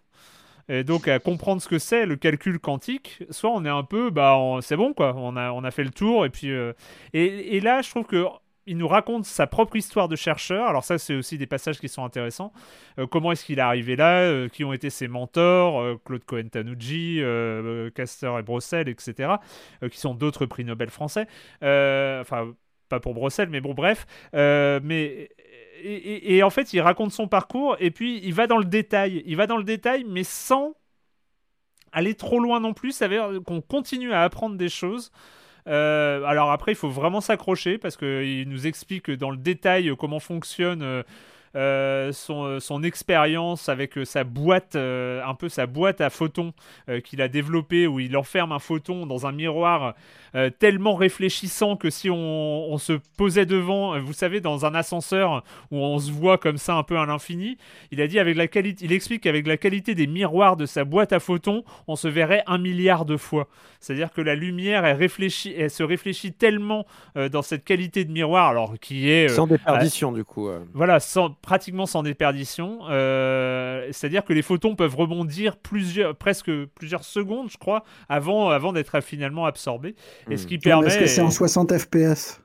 Ouais, non, c'est- Et ça risque de planter, hein. quand tu vois l'image, ça peut Ouais. planter, attention. Et voilà, et, et donc en fait, il raconte comment il arrive à faire passer des atomes un peu spéciaux, des atomes de Rydberg dans cette boîte à photons, et comme ça, il arrive à observer l'état d'un photon à l'intérieur de, de sa, de sa boîte euh, euh, avec des miroirs, euh, sans le détruire, parce que la particularité, hein, voilà, c'est que quand on observe des états dans des, dans des, qui sont en superposition quantique, quand on les observe, ils, ils- ils- ils perdent cette superposition-là, et lui, il arrive à observer sans perdre la superposition quantique. Euh, chose que euh, Schröd- ah, le chat de Schrödinger, De Schrödinger. de Schrödinger, pardon, merci. Euh, Schrödinger lui-même pensait que ça n'arriverait jamais de pouvoir manipuler des objets quantiques individuels. Serge Haroche l'a fait en 2006, il a eu le prix Nobel en 2012 pour ça. Et vous pouvez lire ce livre qui raconte tout ça de manière très précise et très intéressante. Ça s'appelle La lumière révélée aux éditions Audi Jacob. Et comme je ne peux pas m'empêcher de faire de l'autopromo, euh, je l'ai interviewé euh, pour la deuxième fois cette année, euh, Serge Haroche, euh, la semaine dernière, euh, en début de semaine là, et, euh, et ce sera euh, très prochainement, j'ai pas de date encore, mais euh, dans Libération. Voilà. Ça me manque l'ancien monde où on allait au restaurant et où tu me racontais tout ça euh, à table pendant une heure. Et ça aurait fait des très bons podcasts. Les, po- les- les podcasts de maths à Erwan. Erwan qui explique euh, la mécanique quantique euh, à Marius. Un enfant. Je me rappelle avoir passé un déjeuner à expliquer à Marius et, Jérôme, euh, qui est aussi à Libé, euh, ce que c'était euh, l'antimatière et le problème de l'antimatière dans l'espace. C'était assez rigolo. Bref, oui, c'est vrai que ça manque, mais ça, on retrouvera, on retrouvera le monde d'avant un jour. et ben, merci en tout cas à tous les trois euh, pour cette émission. Et puis, bah, nous, on se retrouve la semaine prochaine pour parler de jeux vidéo sur libération.fr et sur les internets. Ciao.